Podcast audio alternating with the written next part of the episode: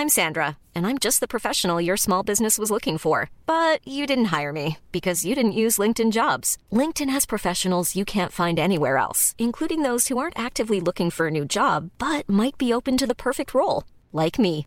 In a given month, over 70% of LinkedIn users don't visit other leading job sites. So if you're not looking on LinkedIn, you'll miss out on great candidates like Sandra. Start hiring professionals like a professional. Post your free job on linkedin.com/people today.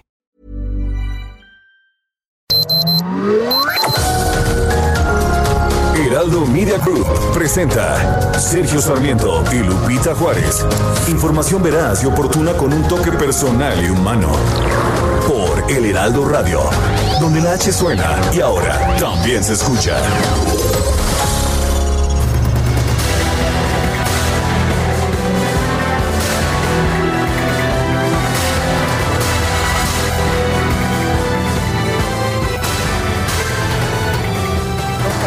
El huracán Delta ya en México. Está aproximadamente a medio camino entre Cancún y Playa del Carmen. Tocó tierra en Puerto Morelos, según el Centro Nacional de Huracanes. El huracán Delta tiene vientos de 175 kilómetros, lo cual lo convierte en una fuerte bueno, toca, toca tierra delta. Ahora sí me escuchan, ¿verdad? Se escucha desde el principio. delta. Sergio, adelante con toda la información. Sí. Gracias. Estoy en Hermosillo, Sonora, muy lejos del huracán Delta, pero el huracán Delta tocó tierra ya en México, aproximadamente a medio camino entre Cancún y Playa del Carmen. Trae vientos de 175 kilómetros por hora. Es un huracán de categoría 2. Este huracán va a avanzar hacia Yucatán y va a resurgir en el Golfo de México más tarde este mismo día. Se espera que cuando regrese a aguas abiertas se fortalezca y se convierta en un gran huracán. Puede girar hacia el norte y llegar a la costa de Luisiana en los Estados Unidos. Las alertas de huracanes y de marejadas ciclónicas probablemente se emitirán hoy en la costa del Golfo de Estados Unidos.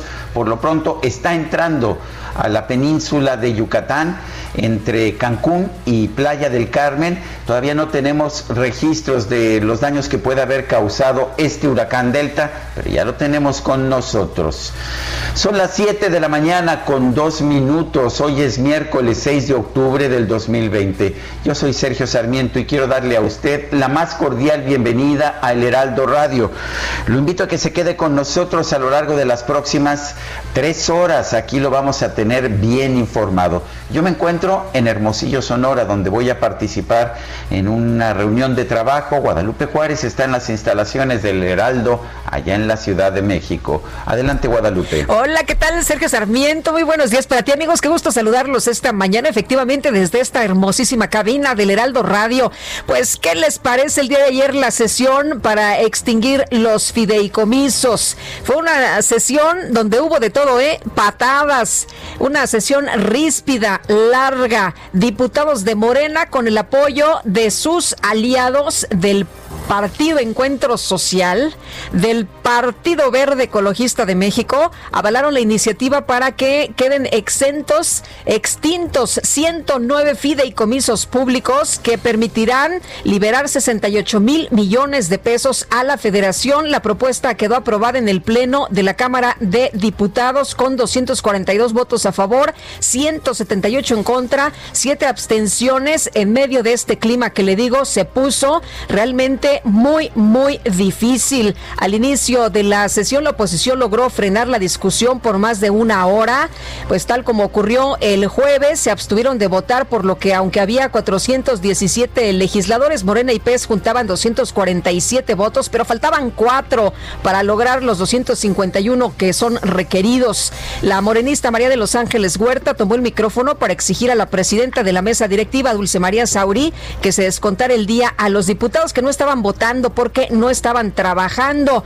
Bueno, el asunto es, el asunto es que a pesar, a pesar de las peticiones, a pesar de que mucho se habló de lo importante que son estos fideicomisos, bueno, pues eh, ahí la, votación en lo general así estuvo, inició el eh, debate acalorado con la discusión en lo particular de 398 artículos reservados que se prolongó por más de siete horas antes de verse interrumpido. A las 22 horas, la presidenta de la mesa directiva decretó un receso que se prolonga hasta el día de hoy a las 9 de la mañana con 30 minutos. Y bueno, no nada más se quieren quedar con estos 68 mil millones de pesos, también se quieren quedar con más de 100 mil que hay en el Fondo de Salud. Así, por lo pronto, la situación estaremos muy pendientes de cómo va a terminar todo esto. Va a reanudarse la actividad esta mañana a las nueve y media. Bueno, y en otros temas que dice el Tribunal Electoral del Poder Judicial de la Federación, que siempre sí está de acuerdo con las instrucciones que dio el presidente de la República. La encuesta para la dirigencia de Morena sí va. Y bueno, esto se determinó por unanimidad, a pesar de que había un proyecto que descartaba las encuestas y que, y que decía que había que mantener a la actual dirigencia en sus funciones durante pues un par de años más. Eh, los, los magistrados determinaron eh, determinaron eh, que, no, que no eran válidas las impugnaciones por la ejecución y los resultados de la encuesta para reducir el número de participantes en la renovación de la dirigencia nacional de Morena. Los magistrados advirtieron que las quejas presentadas carecen de valor porque se emitieron fuera de tiempo, es decir, no hubo ninguna que se registró con anticipación al conocer la forma en que se aplicaría la encuesta y al no ser beneficiados por los resultados, los perdedores han querido impugnar el proceso a destiempo. Los magistrados tampoco aprobaron las quejas en el sentido de que se haya consultado a una población diferente a, a quienes son los integrantes del partido político Morena. Pues estas fueron las decisiones las decisiones de los magistrados. Felipe de la Mata se congratuló por el cambio en el criterio del magistrado Felipe Fuentes, pues quien cambió su posición 180% y decidió respaldar la medida para garantizar los resultados. Eh, Felipe Fuentes, el magistrado, había presentado una propuesta para echar para atrás las encuestas. La magistrada Janina Otálora dijo que los agravios formulados abarcan temas que ya se habían resuelto en la sala superior del Tribunal Electoral y aunque se realizaron impugnaciones, se resolvieron cada una y no hubo más reclamos. Pues así quedó si se va con la encuesta para escoger al nuevo dirigente de Morena. ¿Cómo ves, Guadalupe? Bueno, pues imagínate nada más, mi querido Sergio, que ya estaban muy enojados, ¿no? Mario Delgado, no sé cuántas cosas había dicho en contra del tribunal, pero ahora pues ya están un poquito más calmados ahí en Morena. Bueno, y al final se hace lo que dijo el presidente, que sugirió que esto se hiciera por una encuesta. Son las 7 con 7.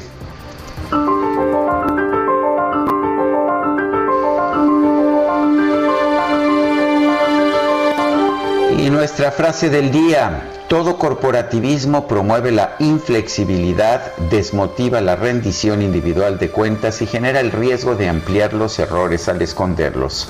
Margaret Thatcher.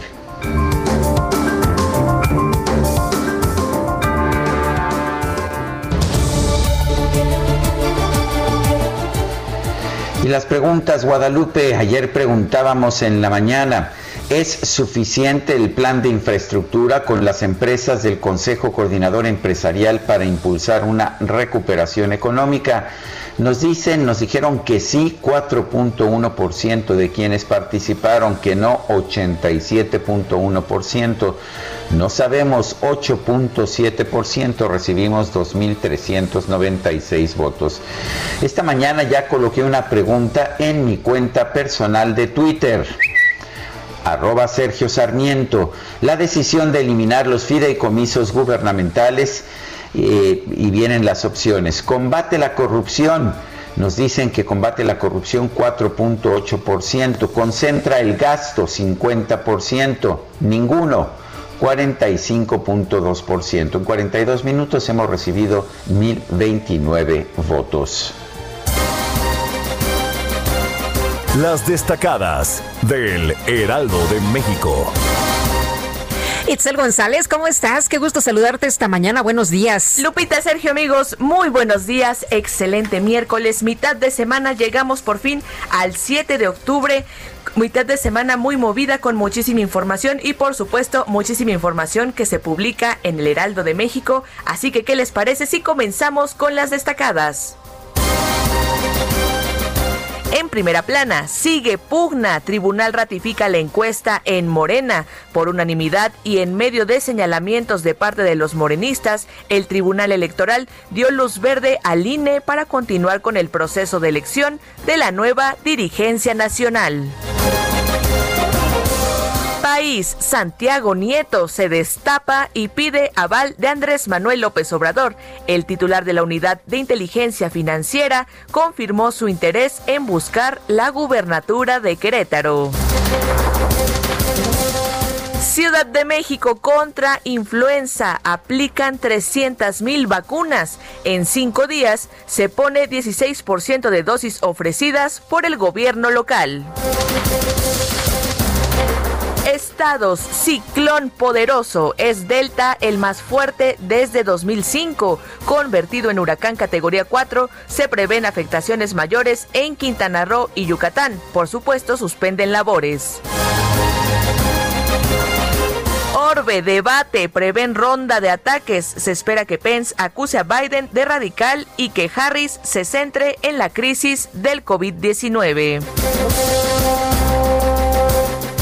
de Finals. Están a un paso. Los Lakers vencen al Heat y se ponen a una victoria de romper con la sequía de una década sin el título de la NBA.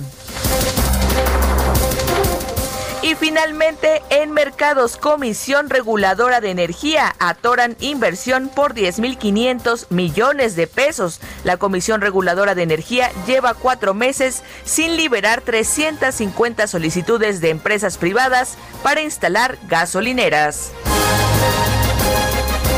Sergio Lupita, amigos, hasta aquí las destacadas del Heraldo. Feliz miércoles. Igualmente, Itzel, muchas gracias. Muy buenos días. Son las 7 de la mañana con 11 minutos. Hoy es miércoles 7 de octubre del 2020. Vamos a un resumen de la información más importante.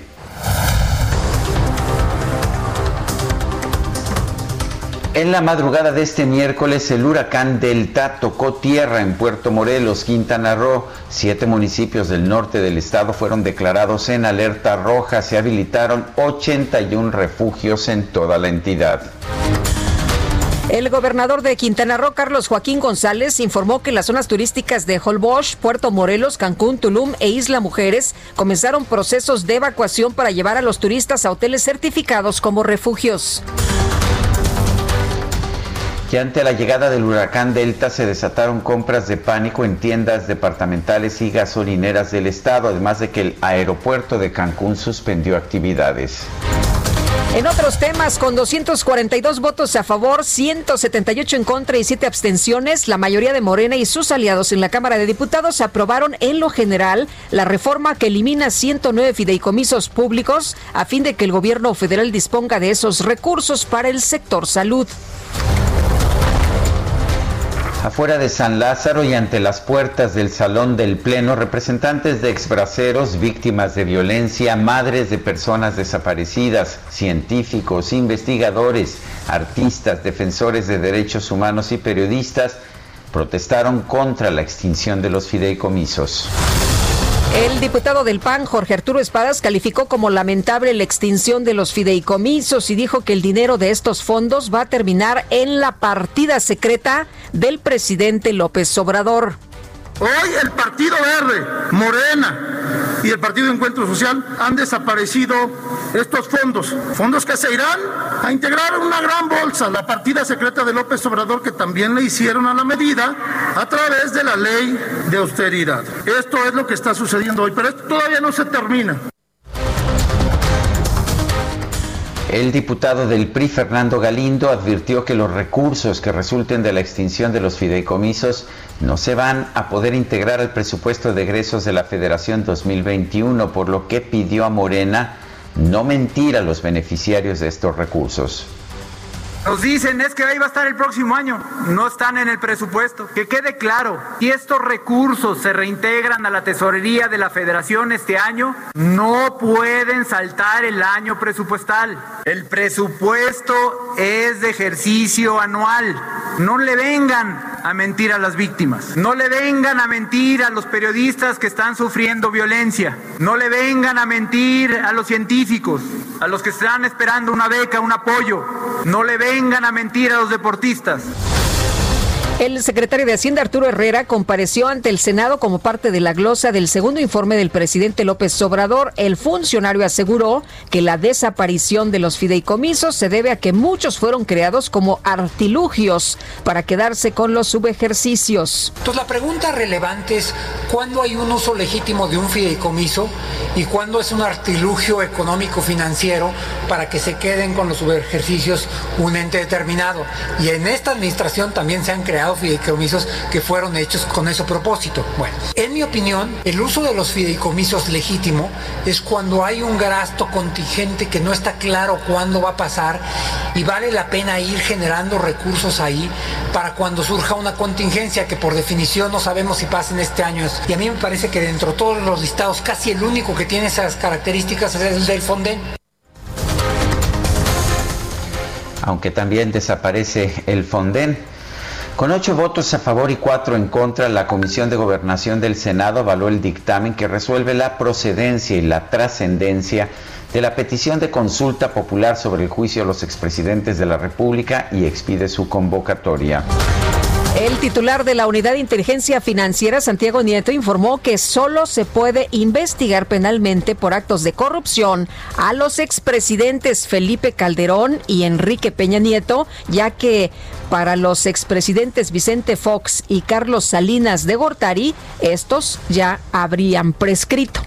Yo lo que digo es que pues, en realidad se podría investigar a Felipe Calderón y a Enrique Peña Nieto, porque los delitos no se encontrarían prescritos, pero no así pues, a, Vicente Fox o a, este, Carlos Salinas de Gortari, porque los delitos de se, se encontrarían prescritos. ¿Qué es lo que creo que se tiene que hacer? Tener, sí en esta parte donde ya no puede haber una acción jurídica en contra de estas personas, por lo menos sí tener una investigación que permita, déjenme plantearlo así, tener una especie de comisión de la verdad respecto a los alcances de la, de la corrupción en el país y que la ciudadanía mexicana eh, pues sepa los alcances a los que llegaron todos los expresidentes que han mencionado el presidente López Obrador. Creo que podría ser una buena, una buena salida eh, en razón de que pues, eh, nuestro sistema jurídico pues, establece esta conclusión de las responsabilidades penales o administrativas por el simple transcurso del tiempo. La Fiscalía General de la República informó que volvió a asegurar la residencia del exdirector de Pemex, Emilio Lozoya, ubicada en Lomas de Besares, en la alcaldía Miguel Hidalgo. Y esta mañana en la ciudad de Nueva York se llevará a cabo la nueva audiencia en el caso del exsecretario de Seguridad Pública de México, Genaro García Luna, por sus presuntos vínculos con el cártel de Sinaloa. Estaremos muy atentos de lo que revele, de lo que dé a conocer el exsecretario de Seguridad Pública de México. Y el secretario de Relaciones Exteriores, Marcelo Ebrard, sostuvo una reunión con el consejero del Departamento de Estado de la Unión Americana, Thomas Ulrich Breckbull, para reiterar el compromiso de México para atender temas como el Tratado de Aguas de 1944, la migración, migración económica y la delincuencia transnacional. Y por unanimidad, el Tribunal Electoral confirmó la aplicación de la encuesta abierta para renovar la dirigencia nacional de Morena y avaló el trabajo que ha realizado el INE para llevar a cabo este proceso.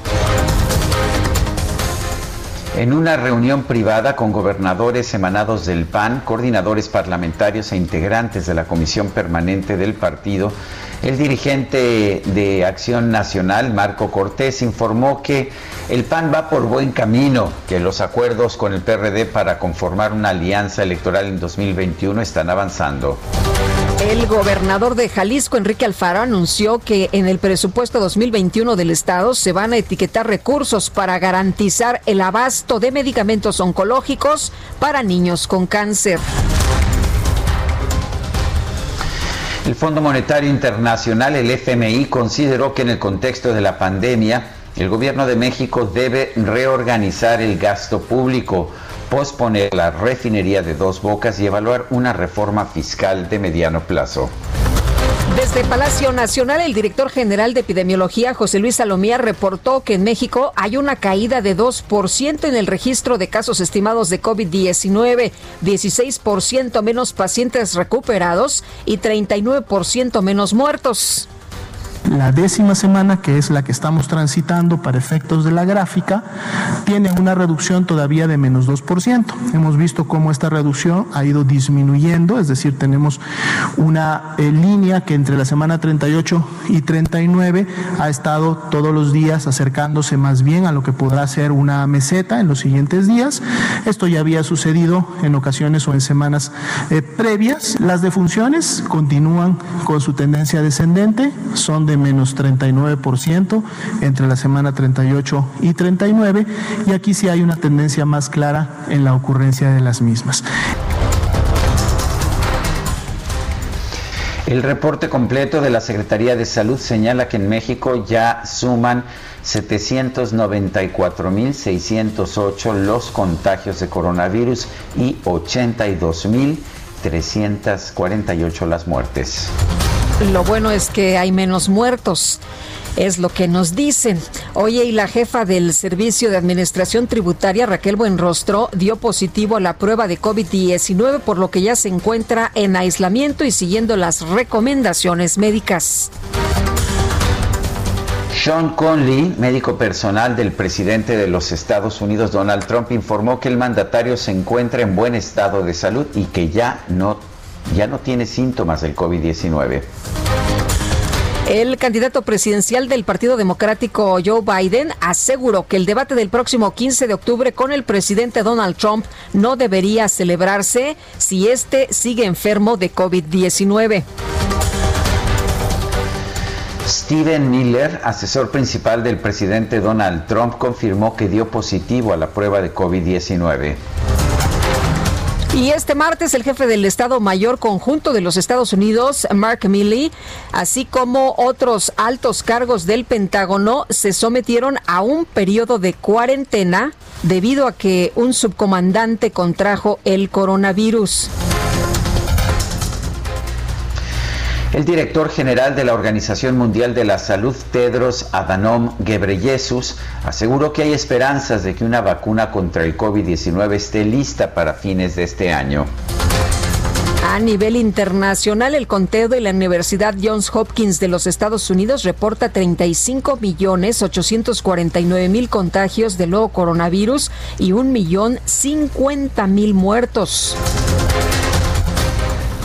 La Organización para la Prohibición de las Armas Químicas encontró una sustancia de tipo Novichok prohibida por la organización en 2019 al realizar pruebas al opositor ruso Alexei Navalny, quien estuvo hospitalizado en Alemania tras sufrir un envenenamiento. Y la Academia Sueca de Ciencias informó que las bioquímicas Emmanuel Carpentier y Jennifer Doudna son las galardonadas, las ganadoras del Premio Nobel de Química por su trabajo para reescribir el código de la vida y el desarrollo de un método para edición del genoma. Y en información deportiva, el tenista español Rafael Nadal, número 2 del mundo, derrotó al italiano Yannick Sinner de apenas 19 años para obtener su pase a las semifinales de Roland Garros. Ahí enfrentará al argentino Diego Schwartzman, quien dio la sorpresa al derrotar en, una, en un encuentro épico de 5 horas y 5 sets al austriaco Dominic Thiem.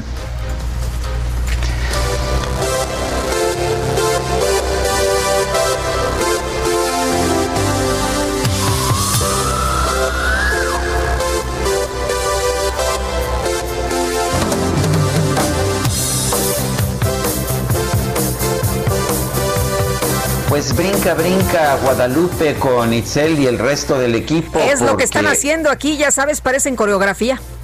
Eh, bueno, porque hoy vamos a estar escuchando a Van Halen, este grupo formado pues por dos hermanos de apellido Van Halen, principalmente Edin Van Halen, quien falleció ayer en Santa Mónica, California, a los 65 años.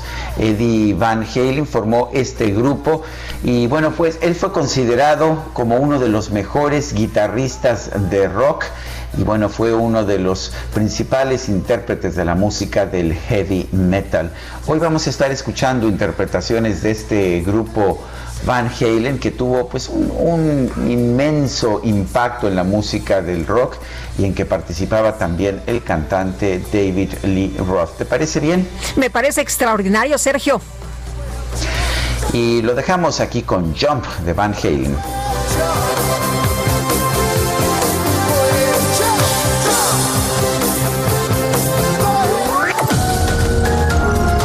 Sergio Sarmiento y Lupita Juárez quieren conocer tu opinión, tus comentarios o simplemente envía un saludo para ser más cálida esta mañana. Envía tus mensajes al WhatsApp 5520 109647.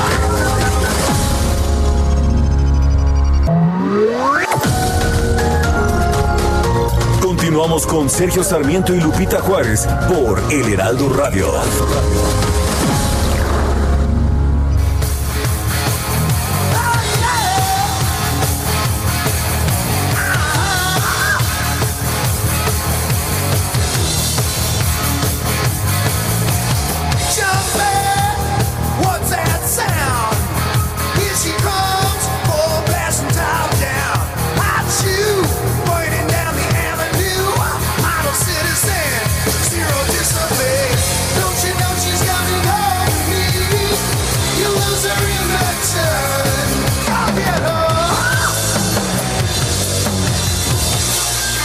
Sergio, estamos haciendo aquí el concurso de guitarras, ya sabes, estas imaginarias, y va ganando Itzel, ¿eh? Va ganando Itzel. Sin duda, no tengo absolutamente ninguna duda. Yo no la puedo ver hoy porque estoy aquí en Hermosillo, Sonora, donde a propósito vamos a tener una temperatura de más de 40 grados. Ándale. Eh, pero ya tuve que apagar el aire acondicionado porque se, fíjate que nos vicia el audio. Pero bueno, el hecho es que estamos escuchando a Van Halen. Me preguntan por qué lo pronuncio Van Van cómo se pronuncia en holandés. En realidad la pronunciación en holandés es Von Halen, Von Halen, eh, pero el, como el grupo se dio a conocer allá en los Estados Unidos, en California, la pronunciación internacional con la que conocemos a Eddie Von Halen y a su grupo es Van Halen, es la que estoy utilizando, pero si quieres Guadalupe, tú puedes pronunciarlo Von Halen. ¿Te parece bien? Bueno, yo mi, holandés es virtualmente nulo, conozco algo de alemán, pero en fin, tenemos mensajes de nuestro público. Tenemos muchos mensajes, como siempre les agradecemos a todos nuestros amigos que compartan con nosotros. ¿Cuántos presos o inhabilitados hay por el gran combate a la corrupción en el nuevo aeropuerto internacional de la Ciudad de México? Estancias infantiles, comedores comunitarios y ahora fideicomisos, solo simulación y más corrupción. Miguel Jiménez nos dice, excelente miércoles, Lupita y Sergio, saludos a todos los radioescuchas. Bueno, y vámonos rapidito con información de lo que ocurre por la llegada del huracán Delta. El gobernador de Quintana Roo, Carlos Joaquín González, afirmó que va a realizar una visita a todos los municipios de la entidad para revisar los daños causados por este huracán de categoría 2, que tiene vientos bien fuertes, 175 kilómetros por hora. No sé cómo estén en este momento, pero Ángel Orozco nos tiene todos los detalles. Ángel, ¿qué tal? Muy buenos días. Hola, muy buenos días para ti, para todo el auditorio. Efectivamente, ya eh, hoy por la mañana, alrededor de las, eh, las 5.30 de la mañana, este huracán, el huracán Delta, bajó su categoría a categoría 2. Eh, esto lo dio a conocer precisamente el gobernador del estado, Carlos Joaquín. Eh, te quiero comentar que alrededor de las 4 de la mañana se quedó sin energía eléctrica varios puntos de la ciudad, en la ciudad de Cancún. Eh, todo esto derivado de los fuertes vientos. Eh, también te comento que alrededor de las 10 de la noche del martes, eh, el gobernador también emitió la información de la última actualización del paso del huracán Delta y fue precisamente esto que ya habíamos dado a conocer por, más temprano, que el huracán iba a entrar por el municipio de Puerto Morelos, dirigiéndose eh, en gran parte o la, afectación principal que se esperaba fuera en el poblado de Leona Vicario. Eh, por otra parte, también te comento que el aeropuerto internacional de la ciudad de Cancún dio por canceladas todas las operaciones alrededor de las 10 de la noche con 30 minutos y la compañía aeroportuaria informó que se tenían programadas 209 operaciones entre llegadas y salidas nacionales e internacionales. Eh, también eh, las mesas de trabajo de, por parte de la Dirección de Protección Civil se mantienen trabajando desde la tarde del martes en coordinación con la Sedena, la Marina y la Guardia Nacional. Nosotros eh, tuvimos la oportunidad de estar con ellos toda la noche en el Palacio Municipal de Benito Juárez, aquí en Cancún. Y bueno, se mantuvo pues toda la gente pendiente de cómo se desarrollaba este fenómeno meteorológico. Y ahorita te comento que estamos haciendo un recorrido junto con otros compañeros de medios de comunicación aquí en la zona hotelera de Cancún y te puedo decir de primera mano que hay muchísimos eh, árboles caídos, muchas palmeras que están a lo largo del Boulevard Cuculcán desde kilómetro cero pues prácticamente hasta Playa del Cines en el kilómetro 17 eh, con lo cual, bueno, pues se prevé que haya eh, cierres parciales a las circulaciones en esta zona. Está, está eh, pues la invitación a la ciudadanía de que evite ingresar a la zona hotelera, eh, todo esto como parte pues eh, de los protocolos de protección civil. Muy bien. Ángel, muchas gracias por la información. Muy buenos días. Excelente mañana. Bueno, y los puertos de Yucatán ya ah, se han desalojado ante el previsible impacto de Delta. Vamos con Herbert Escalante. Adelante, Herbert. Buenos días. Como se tenía pronosticado, el huracán Delta impacta la costa noreste de la península y de acuerdo con autoridades estatales entraría a territorio yucateco a las nueve de la mañana por la comisaría de Nuevo Tezoco en el municipio de Tizimín. El gobernador Mauricio Vila Dosal informó en sus redes sociales cuál sería la trayectoria de Delta por la entidad y precisó que se calcula que su centro saldría a las 11 de la mañana por el puerto de Las Coloradas. Este fenómeno comenzó a afectar al oriente de Yucatán a partir de las 3.30 de la madrugada, con vientos de tormenta tropical, aunque disminuyó su fuerza, ahorita es categoría 2, sigue siendo un huracán peligroso. El Servicio Meteorológico Nacional acaba de publicar hace dos minutos que actualmente sus vientos máximos sostenidos son de 165 kilómetros con rachas de 200. Se debilitó a categoría 2 Ayer, como comentabas, autoridades estatales y personal del ejército realizaron labores de, traslado de pobladores en autobuses a otras localidades seguras, casas de familiares o a refugios temporales. Hubo casos como el de San Felipe, en donde de los 3.000 habitantes, solo 40 decidieron quedarse en sus casas. La Coordinación Estatal de Protección Civil informó que anoche tenían el reporte de 397 personas en refugios y bueno, se calcula que aproximadamente 10.000 turistas de la zona hotelera de Quintana Roo fueron trasladados a hoteles yucatecos. En Mérida hubo episodios de compras de pánico y algunos supermercados reportaron que se quedaron sin insumos como pan y agua, mientras que las gasolineras lucieron abarrotadas. Todas las actividades económicas y las clases están suspendidas en Yucatán eh, hasta nuevo aviso. También se aplica la famosa ley seca. Esta es la información que tenemos desde Yucatán. Muy bien, Herbert, gracias por el reporte. Estamos en contacto, buen día. Buenos días. Y aumentó el número de damnificados en Tabasco por las inundaciones. Además, se reportan cuatro personas que perdieron la vida. Y Javier Armando de la Rosa, teníamos el dato de 600 mil personas afectadas. Cuéntanos. Así es como usted ya lo menciona precisamente, eh, en el estado de Tabasco las autoridades reportaron que luego del paso del Frente Frío número 4 y de todas las afectaciones que dejaron eh, la salida del agua de las presas, pues subió eh, la cantidad de personas afectadas. De acuerdo al último reporte del organismo de protección civil de Tabasco, hay 286 comunidades afectadas de 14 municipios. Además, en total se tienen ya contabilizados 58 mil personas que se han visto afectadas por la contingencia hidrometeorológica, quienes por medio del sistema de protección civil han tenido que ser atendidas en instancias. Actualmente se encuentran activos 74 refugios temporales eh, que atienden a 3.620 28 personas de 286 localidades. Entonces, pues lamentablemente subió eh, precisamente la cantidad de afectados por esta situación de las lluvias que nos pegaron muy fuerte la semana pasada aquí en el estado de Tabasco y también desafortunadamente, pues bueno, pues subió la cantidad de personas fallecidas. Se tiene el reporte ya de cuatro personas que han perdido la vida en los en comunidades de las, del estado de Tabasco. Eh, dos de ellos, pues habrían tratado de eh, cruzar una zona inundada eh, con un caballo y lamentablemente fueron arrastrados por el agua. Las otras dos personas que han fallecido a causa de las anegaciones, pues bueno, pues todavía las autoridades no reportan en qué situación ocurrieron estos fallecimientos, pero por lo pronto ya en Tabasco ya no está lloviendo, pero eh, todavía pues se puede notar eh, los efectos precisamente de este frente frío, el número 4, que dejó lluvias increíblemente fuertes. Este es el reporte. Muy bien, muchas gracias, Javier. Gracias, seguimos al pendiente con la información. Hasta luego, muy buenos días. Bueno, el gobernador de Tabasco, Adán Augusto López, ha dado a conocer a través de su cuenta de Twitter fotografías, imágenes de una reunión de comando de la Comisión Técnica Hidráulica en la que participan la Sedena, la CEMAR, Conagua, el Ayuntamiento de Centro, esto es el de la capital Villahermosa, Protección Civil. Señala el gobernador que se están analizando los reportes meteorológicos, así como los niveles de los ríos y la extracción de la presa de Peñitas.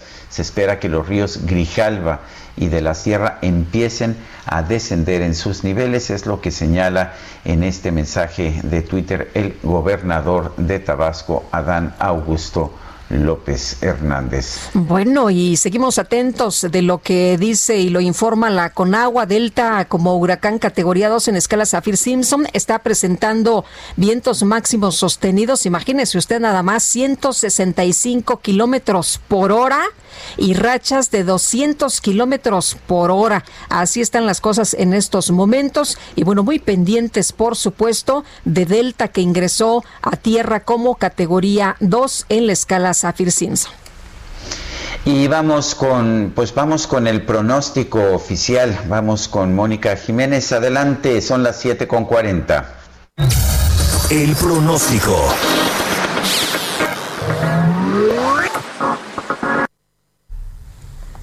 Y Mónica Jiménez, ¿qué tal? Muy buenos días. Cuéntanos cómo van a estar las cosas en las próximas horas. Lupita Sergio, auditorio, muy buen día. El día de hoy, a las cinco y media de la mañana, tiempo del centro, el huracán de categoría 2 Delta entró a tierra, un poco al sur de eh, Cancún, Quintana Roo, y actualmente se encuentra en tierra 55 kilómetros al oeste de Cancún, Quintana Roo. Tiene vientos máximos sostenidos de, de 165 kilómetros por hora con rachas de hasta 200 kilómetros por hora y se mueve rápido hacia el noroeste a razón de 28 kilómetros por hora. El día de hoy se espera que su amplia circulación produzca aún lluvias puntuales torrenciales en el oriente de Yucatán, así como en el norte de Quintana Roo, con intensas también en Campeche y Tabasco, porque la misma circulación un sistema bastante amplio está también afectando el resto de la península de Yucatán y también se esperan vientos de 165 a 205 kilómetros por hora con un viaje de 5 a 9 metros de altura significante en la costa norte de Yucatán y Quintana Roo. Eh, por esta razón, eh, deben de continuar toda la población de Yucatán y Quintana Roo principalmente eh, a atender todas las recomendaciones que emite el Sistema Nacional de Protección Civil de su localidad. Asimismo, también se producirá a marea de tormenta de 2 a 4 metros de altura, eh, de altura perdón, eh, en la costa de Yucatán y de 1 a 2 metros de altura en la costa norte de Quintana Roo. Eh, eh Lupita Sergio, la marea de tormenta significa que el mar, aparte de tener su oleaje normal, producto del viento, también sube, sube de altura del mar y por esa razón hay bastante inundación en, en, zonas costeras y por esa razón se, tuvieron que mover toda, todas las personas que están en línea de costa. Así de que todavía se va a mantener la marea de tormenta durante este día en la costa, repito, de Yucatán y de Quintana Roo y por este motivo no deben de bajar la guardia.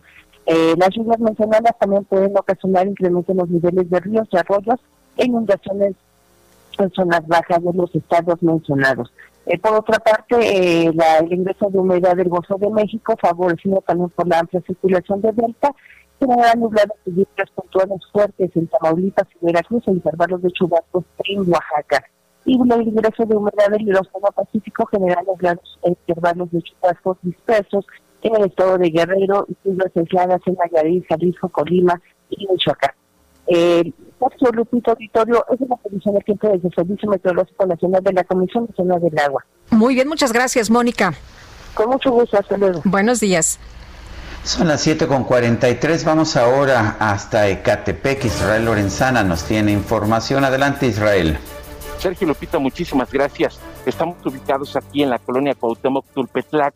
Es la calle Ruiz Cortines, es perímetro del municipio de Catepec, en donde el día de ayer se registró pues eh, se registraron tres taludes, eh, tres desprendimientos de tierra. Estamos a un costado de un cerro gigantesco, aquí eran pues algunas eh, minas de tepetate y lamentablemente el día de ayer se vinieron abajo en tres ocasiones. Estuvieron trabajando los bomberos, tres domicilios resultaron afectados, no hubo personas lesionadas, los domicilios ya están clausurados. En este punto toda la zona está resguardada por la Guardia Nacional, Sergio Lupita, y también hay que señalar que está la Policía Municipal y los bomberos. Prácticamente han terminado ya los trabajos, estuvieron sacando la tierra, un vehículo quedó totalmente deshecho, se encontraba en el interior de uno de estos domicilios ubicados aquí en la calle Adolfo Ruiz Cortines, 21 personas tuvieron que ser evacuadas, fueron trasladadas a un hotel cercano donde estarán pues pernoctando en lo que se determina si estos domicilios pueden ser ocupados otra vez o tendrán que ser pues por supuesto removidos de este punto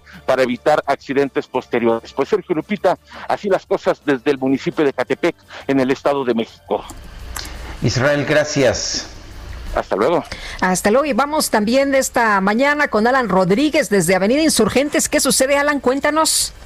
Sergio Lupita, muy buenos días. Tenemos el reporte de vialidad para todos nuestros amigos que se desplazan desde la zona centro hasta el sur de la Ciudad de México. Y en estos momentos la Avenida de los Insurgentes es una buena alternativa a partir de la glorieta de los Insurgentes y hasta la zona del eje 7 sur encontrará buen desplazamiento. En el sentido contrario, para todas las personas que avanzan desde el sur hacia el centro de la Ciudad de México, en esta vialidad encontrarán ligeros asentamientos, sin embargo solamente son provocados por el cambio de luces del semáforo. También tenemos el reporte de cómo se encuentran las condiciones de tráfico desde la avenida S7 Sur, que es la avenida Félix Cuevas, y está a partir de Universidad hasta la zona de la avenida de los Insurgentes, encontrará buen desplazamiento en su continuación hasta Periférico también la circulación es constante. Por lo pronto, Sergio Lupita es el reporte de vialidad.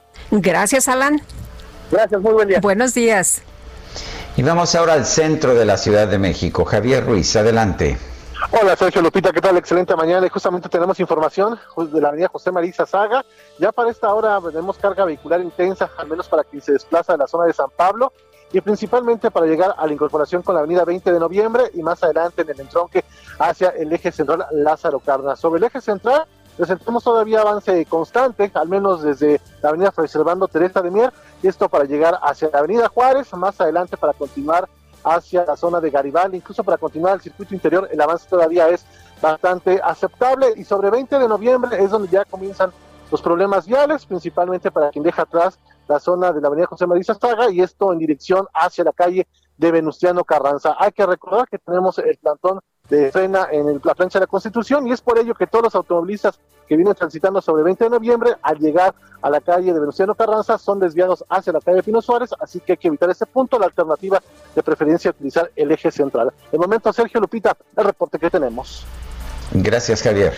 Hasta luego, buen día. Buenos días.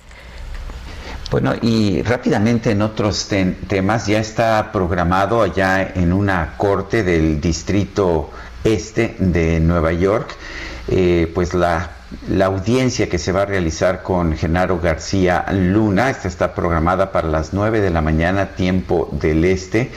Y bueno, pues va a haber una audiencia vía video. Se señala que Genaro García Luna está en custodia. Hay acceso público, se está señalando una forma de tener acceso público a través de vía telefónica a esta audiencia a distancia. Va a haber interpretación en español, un reportero de tribunales lo que se está solicitando y bueno, pues esta es eh, el anuncio, es el anuncio de la audiencia que se va a llevar a cabo el día de hoy. Pues interesante, ¿no? Lo que se ve a conocer en esta audiencia, estaremos ahí muy, muy atentos y bueno, pues en el espacio nos va a tocar un, una parte del programa precisamente cuando dé inicio esta audiencia. Y en otras cosas, en el contexto de COVID-19, el gobierno de México debería reorganizar el gasto público, posponer la refinería de dos bocas y evaluar una reforma fiscal a mediano plazo. Y esto no crea usted que lo dice la oposición, aunque a lo mejor le suena.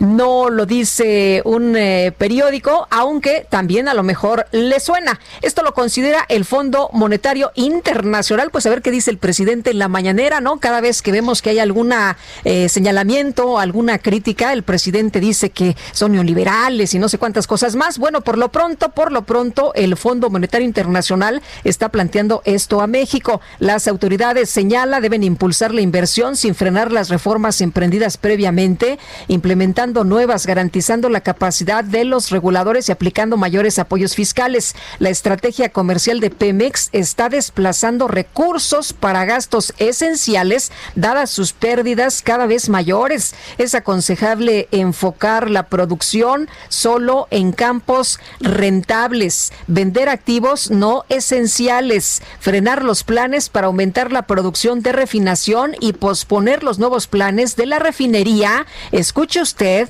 hasta que sea rentable hacerla. Han eh, continuado los retrocesos de las reformas internas que pesaron sobre la inversión antes de la pandemia, por ejemplo, en el sector energético y la cancelación de algunas grandes inversiones privadas, lo que podría debilitar la recuperación y limitar las ganancias del tratado entre México, Estados Unidos y Canadá. Esto lo menciona en un documento que se publicó este martes. Estimó que una reforma tributaria creíble a mediano plazo aumentaría el espacio para brindar apoyo fiscal a corto plazo y es un imperativo para ayudar a cerrar las brechas fiscales, reducir la deuda pública y financiar la inversión pública y el gasto social. Ya sabemos, ¿no? Lo que va a contestar el presidente Andrés Manuel López Obrador si una de las, eh, pues ya sabe usted, obras emblemáticas es justamente la refinería de Dos Bocas. Son las 7 con 50 minutos. El huracán Delta entró a tierra a la altura de Puerto Morelos esta mañana. Vamos con vamos a conversar con el gobernador del estado de Quintana Roo, Carlos Joaquín. Lo tenemos en la línea telefónica. Señor gobernador, buenos días. Gracias por tomar la llamada. ¿Qué tal, Sergio? ¿Cómo estás? Me da mucho gusto saludarte. Buen día. Eh, Carlos, ¿cuál es el primer reporte de este ingreso del huracán Delta a territorio de, de Quintana Roo? Bueno, eh, entró alrededor de las 5.30, 5.45 de la mañana eh, sobre Puerto Morelos. Puerto Morelos es una población que está entre Playa del Carmen y Cancún, en la Riviera Maya. Eh, una, una, población turística que, por cierto, fue evacuada a su zona hotelera el día de ayer por las características mismas de la zona. Todos los, los turistas, visitantes, que estaban en esta zona, están en refugios dentro de la misma población de Puerto Morelos. En estos momentos hay vientos muy, muy fuertes en la ciudad de Cancún, lluvias intensas en Cozumel, en Playa del Carmen, también acompañada de viento fuerte. Se reportan caídas de postes, árboles, eh, más del 50% de la población en estos tres lugares eh, no cuentan en este momento con energía eléctrica eh, y estamos precisamente en este momento que el huracán va pasando eh, pues muy atentos ante su trayectoria pendientes también de cualquier llamado de auxilio. Hubo durante la noche algunos llamados de personas que tuvieron daños en sus casas y que debían ser auxiliados para ser llevados a refugios se hizo con éxito y hasta el momento no hay ningún reporte de accidentes o de personas que hayan perdido la vida, Sergio. Gobernador, ¿es posible realizar un recorrido en estas condiciones? Eh, en este momento no, no es lo más adecuado, habrá que esperar un poco a que eh, el, el, viento pase, esperamos que sean las siguientes dos a tres horas y seguramente entonces podrá hacerse, de hecho tengo programado hacerlo una vez que termine el, el huracán, estar en los municipios afectados precisamente para ver las condiciones de cada uno de ellos. Eh, en los reportes que está recibiendo, eh, me imagino que hay daños materiales significativos por la fuerza del huracán. Eh, ¿Hay algún tipo de información sobre pérdidas humanas? ¿cuáles, ¿Cuáles serían las necesidades en este momento? ¿Cuál es la situación en, la, en, en materia de electricidad y de agua potable? Ningún, ninguna persona, eh, ningún reporte de personas accidentadas o, o, muertes, eh, ninguno hasta el momento, Sergio. Eh, eh, como te decía, energía eléctrica, poco más del 50% de las ciudades donde ha pegado el huracán me reportan poco más del, del 50% de colonias sin energía eléctrica. Hay reportes de postes, árboles caídos, eh, y como te decía, los refugios funcionando eh, muy bien hasta este momento, eh, todas las autoridades atentas y pendientes ante cualquier llamado de, auxilio. los sistemas de agua potable no están en este momento operando, fueron por la gran cantidad de agua que cae, es mejor detener este, este servicio y rehabilitarlo una vez que haya pasado esta parte más, más fuerte del, del huracán, que como te decía, se, está, sigue moviendo a 24 kilómetros por hora aproximadamente, eh, es una velocidad rápida, esperemos que siga esta misma trayectoria. Pegó como categoría 2, Sergio, es importante decirlo, esperaba como categoría 4, llegó como categoría 2, hay una gran diferencia en cuanto a la intensidad de vientos y los destrozos o problemas que puede ocasionar con esta con este cambio y esta diferencia. Muy bien, señor gobernador Carlos Joaquín, gracias por hablar con nosotros. Al contrario, Sergio, mucho gusto, estamos a la orden es el gobernador de Quintana Roo, entró por la punta y por la parte norte de la península de Yucatán, en Puerto Morelos, va a atravesar hoy la península de Yucatán y va a salir nuevamente por el Golfo de México, donde se espera que recupere intensidad. Son las 7.54. Guadalupe Juárez y Sergio Sarmiento estamos en el Heraldo Radio.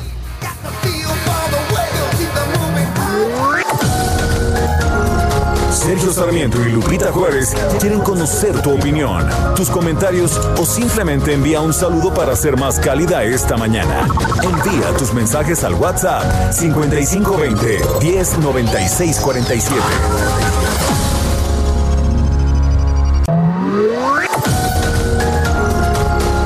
Continuamos con Sergio Sarmiento y Lupita Juárez por El Heraldo Radio.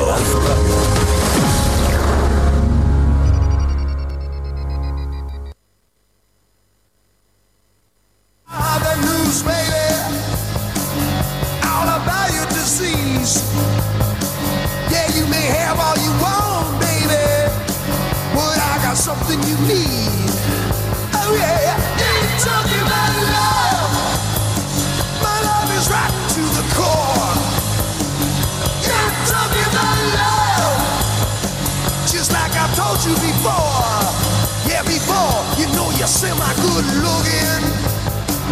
Otra probadita de la música del grupo de rock Van Halen. Ayer falleció Eddie Van Halen a los 65 años de edad. Esto se llama Ain't Talking About Love.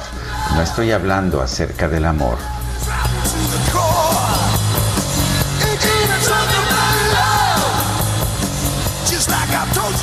tenemos mensajes de nuestro público. Guadalupe, adelante.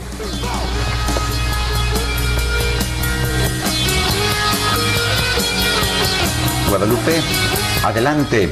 Bueno, y tenemos mensajes, tenemos mensajes. Sergio dice, una persona en el auditorio, Lupita y Sergio, les manda un fuerte abrazo a la distancia. Es un placer empezar el día bien informado por tan excelentes informadores. Saludos y bendiciones. Los escucho desde Iztapaluca, Estado de México.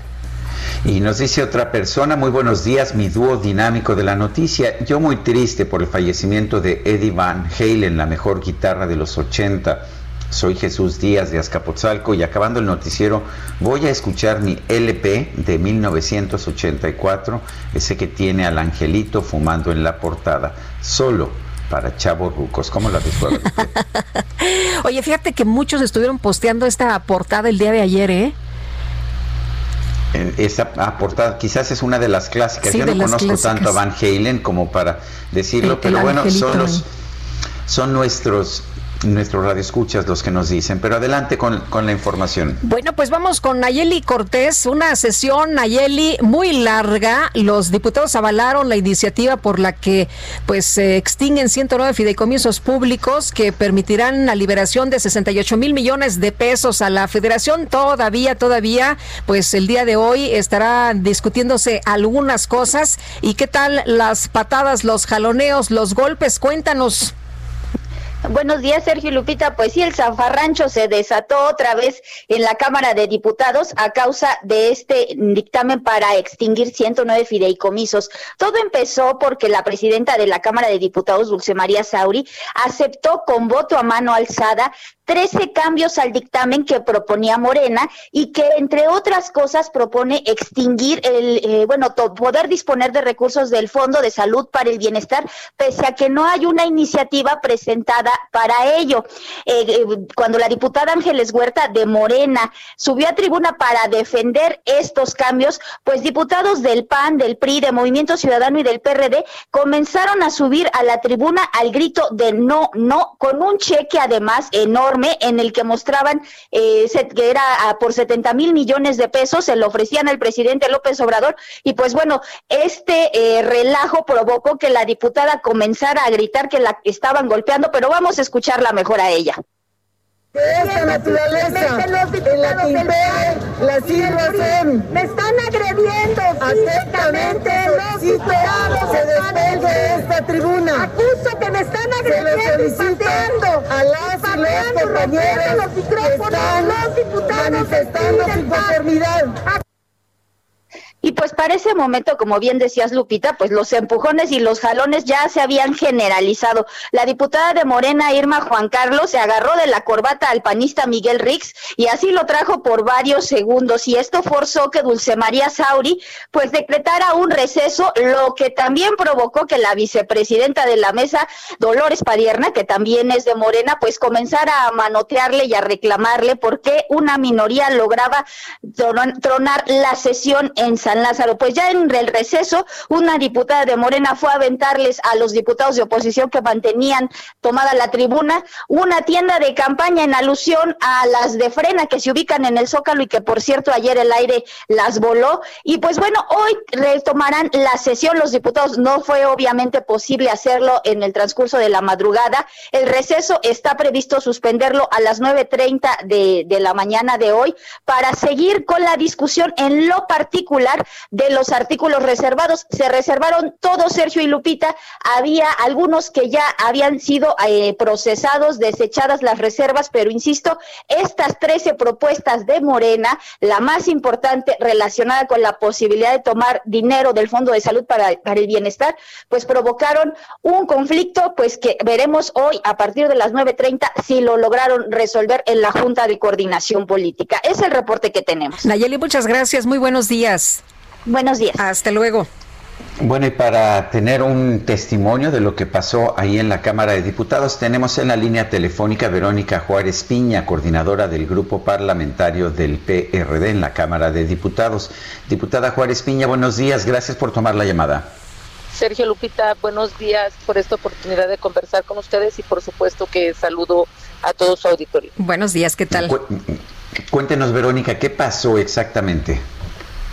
Bueno, eh, resulta que el día de ayer, donde ya discutíamos el dictamen referente a la desaparición de 109 fideicomisos, nuevamente Morena pretende sorprender eh, presentando una reserva más que la ley eh, a la que se refiere esta reforma no viene en el dictamen y estamos hablando de manera particular de la ley general de salud. Nos presentan una reserva que tiene que ver para eliminar o trasladar los fondos de salud para el bienestar, que son 101 mil millones, y pasarlos eh, a la Secretaría de Salud para que ésta determine cuáles son sus, sus su, su origen final. Y nos parece esto muy delicado porque esto es un albazo. Eh, decimos nosotros en principio que en el proceso legislativo ni siquiera debieron de haber aceptado esta reserva en virtud de que esta ley no se menciona en el dictamen. Luego, en el procedimiento, nosotros solicitábamos que esta reserva fuera retirada y a la hora que quisieron integrarla para su votación, nosotros solicitábamos que la votación se hiciera en el tablero, que es una prerrogativa que tienen todos los coordinadores eh, parlamentarios el solicitarlo cuando así se requiera. Eh, esto no se nos concedió, nos parecía entonces que ya desde el proceso había fallas y es por eso que la, los coordinadores y tu servidora de oposición definimos tomar la tribuna porque después de que dimos razones, después de que leímos reglamentos, después de que dimos también razones del fondo de, del asunto, de lo que significaría sumar esta reserva, pues nos parecía que es un atraco, porque es una reforma que te decía que faculta al Instituto del, del Bienestar para que eh, crear una facultad más y trasladar los recursos cuando ya estos recursos tienen eh, facultades propias en la ley y contradice todo lo que ya previene. Entonces, nosotros qué decimos, si quieren presentar esta reserva, pues presenten una iniciativa que tenga que ver con la ley general de salud y que corra todo el trámite correspondiente. Pero esto no es más que el seguir reafirmando de Palacio Nacional se pretenden retomar recursos de todos lados para destinarlos finalmente eh, conforme a lo que ellos estén este, considerando que son prioridades. Así son los 68 mil millones de pesos que representan 109 fideicomisos, 109 fideicomisos que tienen que ver con los desastres naturales que es el eh, con las emergencias que en el contexto, mira, en el que nos encontramos actualmente en el sureste, cuando justo está entrando eh, eh, ahí el, huracán Delta, pues estamos viendo que estos recursos serían necesarios. Estos recursos tienen fines en particular y que atienden ciertas circunstancias en, en determinados momentos, como tienen que ver aquellos por la atención a víctimas, por ejemplo, o los que tienen que ver con el fondo minero, los que tienen que ver con el cine, lo que tienen que ver con deportistas de alto rendimiento, pero sorprenden también después de que desde mayo eh, eh, esta, eh, se presentó esta iniciativa en un principio queriendo extinguir 44 fideicomisos, luego sumaron otros más, luego nos dijeron que eran 109, eh, sumando también el fondo metropolitano, el, el, fondo que tiene que ver para la protección de periodistas y defensores de derechos humanos, a estos que tienen que ver con la ciencia y tecnología, que suman, te decía, alrededor de 68 mil millones de pesos. Ahora ayer quieren sorprender para llevarse también el Fondo de Salud para Bienestar. Este fondo, que es el Fondo de Gastos Catastróficos, es decir, el que sirve para atender a las personas que que, más necesidades tienen y que se encuentran en una circunstancia difícil con una con una enfermedad catastrófica como puede ser de cáncer, como puede ser hepáticas, entre otras. Verónica, pero, pero lo que nos ha dicho el, el propio presidente, eh, más allá de lo que digan los legisladores, el presidente ha señalado que estos fondos van a, regresarse, que este recurso, no como fondos, pero se van a regresar de otra manera y que se va a ver quién estaba eh, pues eh, desperdiciando el recurso y quiénes efectivamente lo estaban utilizando de manera adecuada. Sí, pues el presidente dice muchas cosas, eh, eh, contradiciéndose, por cierto, porque en un principio dice que la desaparición de los fideicomisos atienden a un asunto de corrupción y de austeridad. Pues que presente las carpetas de investigación, está ocurriendo lo mismo que con otros temas. En aquel, en aquella circunstancia en donde existe un acto de corrupción, pues se tiene que sancionar. Nosotros estamos en contra de la corrupción. Eso dice por una parte, pero luego dice que esos recursos serán destinados para enfrentar la pandemia. Y luego nos dice que no se preocupen los distintos sectores o grupos poblacionales que tienen que ver con los fondos, que porque finalmente sí se van a destinar. Entonces, lo que me parece es que finalmente el presidente centraliza los recursos, fondos inclusive como el que tiene que ver de este gastos catastróficos en donde los gobiernos estatales también aportan, han venido aportando el 8% del gasto federalizado, que no se ha construido solo con recursos federales, fondos que el nombre de la corrupción, como dice el presidente, pues lo importante sería que de una vez dijera en dónde está el conflicto y hay que solucionarlo, sí con sanciones, pero a nosotros nos parece que es mejor estos fondos que han venido sirviendo que revisáramos uno a uno, que viéramos cuál es su funcionamiento, inclusive que viéramos a aquellos que no lo están haciendo correctamente y a lo mejor hasta valorar su desaparición, pero aquellos que están sirviendo, pues fortalecerlos. Te voy a dar un dato. Del total de los fideicomisos que busca desaparecer el presidente, solo 11 concentran el 83.1 del total.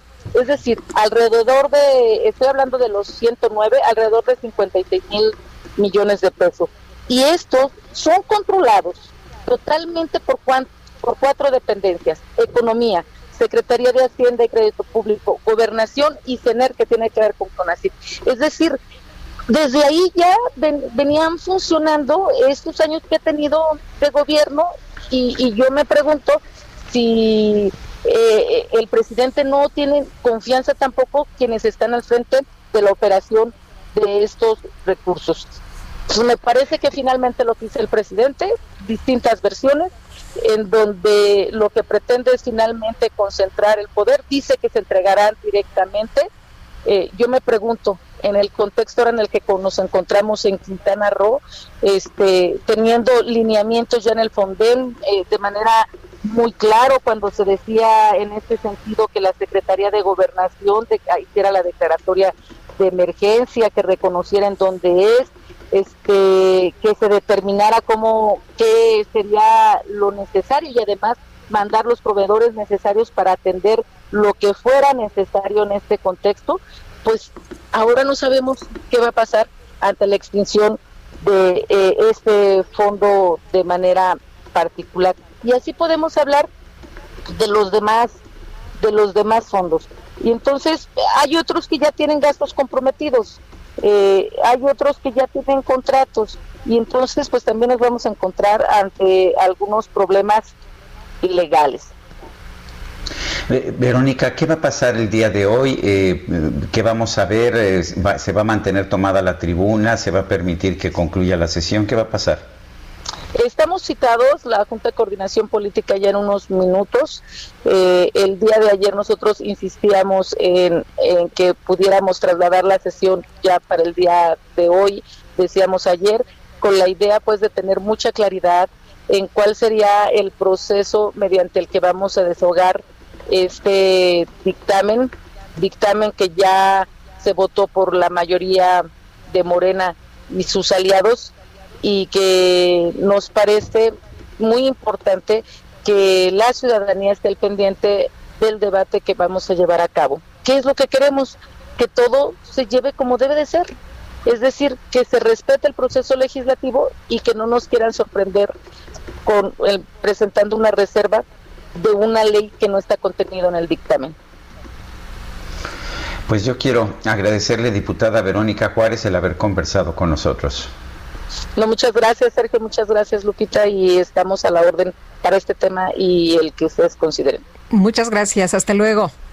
Hasta luego, buen 8, 8 de la mañana con 16 minutos. El Químico Guerra con Sergio Sarmiento y Lupita Juárez estás, Químico Guerra? Muy buenos días. Muy contento, Lupita, porque se acaba de dar a conocer el premio Nobel más importante, que es el Química, desde luego. Nos imaginamos, nos imaginamos. Y dos mujeres, ¿eh? Dos mujeres, una francesa, ya, vi la, la felicitación del presidente francés. Bueno, es la primera vez que el premio Nobel se le otorga a dos mujeres simultáneamente, el premio Nobel de Química, por la creación de unas revolucionarias tijeras genéticas que se llaman CRISP-Cas9, en donde han reescrito Emmanuel Charpentier de Francia y Jennifer Doudna de los Estados Unidos el código de la vida, nada más ni nada menos que reescribir el código de la vida. Esta técnica revolucionaria, Sergio Lupita, permite cortar y pegar el ADN a voluntad. Es algo que ya lo habíamos platicado en este programa, de que con unas tijeras genéticas se pueda estar cortando, se les pueden estar añadiendo al ácido desoxirribonucleico eh, partes, ¿verdad? Para evitar cualquier forma de vida con una sencillez, rapidez y eficacia extraordinarias. Algo que parecía complicadísimo todavía hace algunas décadas, bueno, pues estas dos mujeres lo han hecho sencillo. Entre su potencial de lo que ellas han hecho, el de mejorar cultivos e inclusive resucitar especies que estaban a punto de extinguirse. Pero lo que es más emocionante en esto, es Lupita, es que esta tecnología contribuye al desarrollo de nuevas terapias contra el cáncer, ¿verdad? Y puede hacer realidad el sueño de curar enfermedades hereditarias y esto eh, fue lo que eh, pues motivó que la Real Academia de las Ciencias Suecas les dieran el premio Nobel. Eh, es definitivamente importante esta contribución.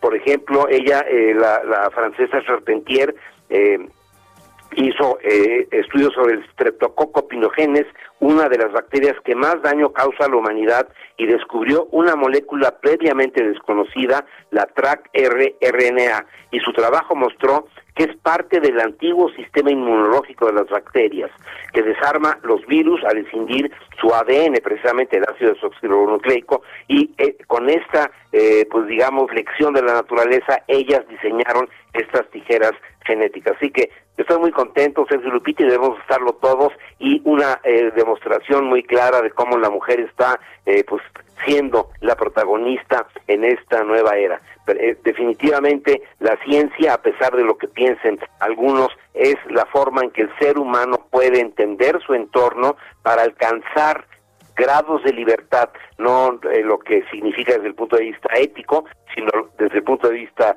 de, la fisicoquímica, un grado de libertad, esos son los espacios en los cuales se pueden mover las moléculas. El ser humano, al adquirir grados de libertad por el conocimiento, puede mejorar su calidad de vida, Sergio Lupita, y esto es una muy buena noticia. Pues sí, Químico Guerra, y ojalá que todo el mundo lo entendiera de esta forma y se apoyara, ¿no? Se impulsara con recursos la investigación, la ciencia. Eh, fíjate que yo pienso, eh, Lupita, que el, eh, el ser humano trae en, en sí esta curiosidad de conocer más, de avanzar, de tener esos grados de libertad. Habrá algunas regiones, habrá algunos países, ¿verdad?, que se queden simplemente retrasados y luego se van a quedar nada más milando eh, pues cómo los otros países avanzan y tarde o temprano tendrán o que comprar estos conocimientos del exterior o quedarse simplemente en la oscuridad. Muy bien, gracias Químico, como siempre, muy buenos días. Buenos días también. El presidente de Francia, Emmanuel Macron, mandó ya un mensaje en Twitter en que dice gran alegría de ver a Emmanuel Charpentier, reconocida por el Premio Nobel de Química. Su utilización de las tijeras moleculares para aplicaciones clínicas mayores. La Francia eh, tiene todos los talentos en investigación fundamental, pero el país debe saber retener y fructificar estos talentos y esto debido a que Manuel Charpentier nació en Francia pero trabaja actualmente en Alemania. Son las 8 con 20, vámonos al metro. Reporte Metro con Palmira Silva. Palmira Silva, ¿qué tenemos en el metro esta mañana? Adelante. Hola, muy buenos días, Sergio. Lupita, un saludo a su auditorio. En este momento, la red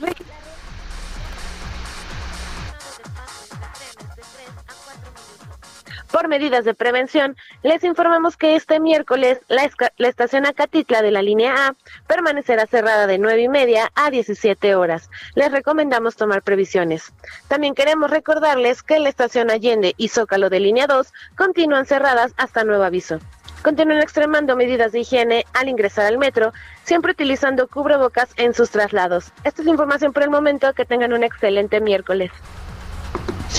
Muy bien, gracias Palmira. Gracias a ustedes, hasta luego. Y Alan Rodríguez, cuéntanos, ¿dónde andas esta mañana? ¿Qué pasa? Sergio Lupita, muy buenos días, pues nos trasladamos hacia la colonia Roma, en la calle de Álvaro Obregón, frente al número 161, en donde se encuentran las oficinas de la representación del gobierno de Quintana Roo en la Ciudad de México. En este punto se espera que durante las próximas horas sea habilitado un centro de acopio para que todas las personas que estén interesadas en apoyar a todos nuestros amigos del sureste de la República ante la llegada del huracán Delta, pues puedan venir aquí a traer sus donaciones.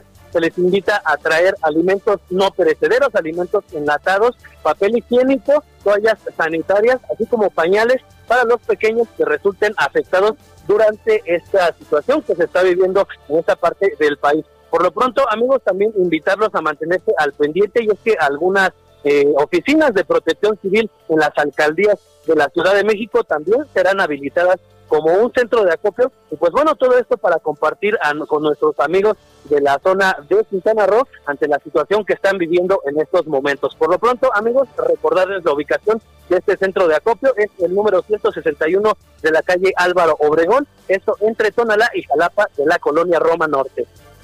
Muy bien, Alan, muchas gracias. Gracias, muy bien, continuamos al pendiente. Bueno, y vamos ahora al Zócalo de la Ciudad de México. Javier Ruiz, adelante. Hola Sergio Lupita, ¿qué tal? Excelente mañana. Ya hace unos momentos, Sergio Lupita, llegaron campesinos, principalmente del área azucarera, quienes están manifestando en la calle de Moneda. Son aproximadamente 50 de ellos. Vienen de Tamaulipas y están exigiendo que no se cierre pues este centro azucarero. Prefieren que son más de 1.600 personas a las que se ven afectadas. Estaba funcionando y a raíz de la pandemia pues tuvieron que dejar de trabajar y nuevamente pues debido a la falta de economía, están solicitando pues que les permitan abrir nuevamente este centro azucarero. Se encuentran justamente a un costado de la calle de Moneda, la circulación también pues no se ve afectada en todo este perímetro, hay que recordar que está totalmente cerrado 20 de noviembre desde la calle de Venustiano Carranza, no hay acceso en vehículos al primer cuadro de la capital, así que hay que tomarlo en cuenta, evitar este punto y utilizar como alternativa el eje central Lázaro Cárdenas. De momento, Sergio Lupita, el reporte que tenemos. Gracias, gracias Javier Ruiz. Hasta luego, buen día. ¿Y cómo ves esto, mi querida Guadalupe? ¿Te acuerdas que adelantaba yo cuáles eran los datos eh, eh, para la audiencia de García Luna que se iba a llevar a cabo el día de hoy a partir de las 9 de la mañana de Nueva York, 8 de la mañana de México? Bueno, pues Arturo Ángel, reportero de Animal Político, está señalando en Twitter lo siguiente, lo leo tal cual, increíble. La audiencia de García Luna tuvo que ser suspendida porque los periodistas mexicanos que se enlazaron nunca pudieron apagar sus micros. Se escuchaba hasta el radio de alguien. El juez dijo que así no se podría continuar. no, pues la audiencia. imagínate nada más qué terrible. Desde ayer se informó que podrías enlazarte a través de los números telefónicos que se publicaron y qué lástima, ¿no? Que sea por esto, por la indisciplina. Pero bueno, vamos a ver cuándo se reanuda. Regresamos. Sergio Sarmiento y Lupita Juárez quieren conocer tu opinión, tus comentarios o simplemente envía un saludo para ser más cálida esta mañana. Envía tus mensajes al WhatsApp 5520 109647.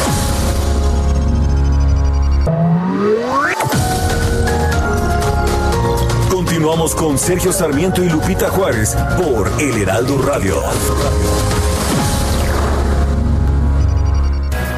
Jaque Mate con Sergio Sarmiento.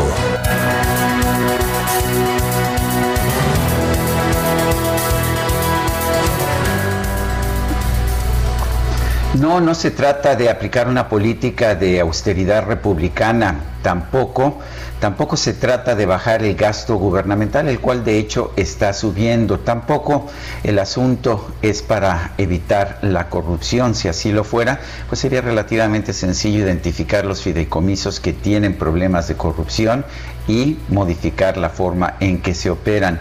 No, los fideicomisos ni aumentan ni disminuyen los posibles desvíos de recursos. La única razón por la que el presidente de la República, Andrés Manuel López Obrador, quiere extinguir todos los fideicomisos de gasto público es porque quiere centralizar las decisiones del gasto en su persona. Esta es una posición muy común en los gobiernos conservadores y Felipe y, Andrés Manuel López Obrador como gobernante conservador quiere concentrar esta toma de decisiones del gasto público. No quiere fideicomisos que se renueven automáticamente cada año. Quiere él decidir, no quiere un fondén que tenga ya asignados recursos para enfrentar las consecuencias de posibles desastres naturales. Él quiere llegar al Estado, a la entidad, a la ciudad que haya sufrido un desastre natural y él entregar dinero que, que, venga de, de, fondos que él puede asignar directamente o de rifas que pueda realizar y que generen, eh, que generen fondos adicionales. Ese es un tipo de centralización muy común en los gobiernos conservadores. No debería sorprendernos que un gobernante conservador como López Obrador opte por ese camino. Yo soy Sergio Sarmiento y lo invito a reflexionar.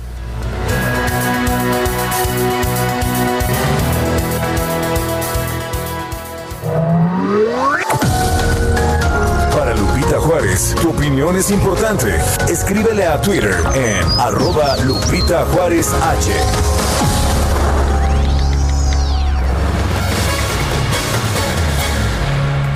Bueno, y seguimos, seguimos con la información, Sergio, precisamente sobre lo que hablabas de los fideicomisos. Ayer un grupo de científicos de diversas dependencias como el CIDES, Investaf, defensores de derechos humanos, eh, protección madres eh, de víctimas, eh, pues entregaron a la mesa directiva de la Cámara de Diputados firmas en contra de la desaparición de fideicomisos. Ayer, por cierto, vimos una defensa de los fideicomisos de Lorena Ruano, profesora investigadora del CIDES, secretaria general del Sindicato del Personal Académico del CIDE y coordinadora de la organización de la Federación Nacional de Sindicatos de Ciencia y de Tecnología. Y bueno, ella argumentaba que se iban a ver parados los proyectos, quieren la lana y quieren, pues eh, decía ella que pues que, que, esto iba a significar un rezago, ¿no? Eh, que querían la lana y que querían el control. Lorena Ruano, gracias por platicar con nosotros esta mañana. Muy buenos días.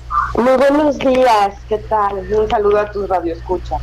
Gracias, Lorena. A ver, cuéntanos, ¿por qué es tan importante preservar los fideicomisos? Y entiendo, por ejemplo, que el CIDE funciona a base de, un fideicomiso. Eh, ¿Por qué es importante?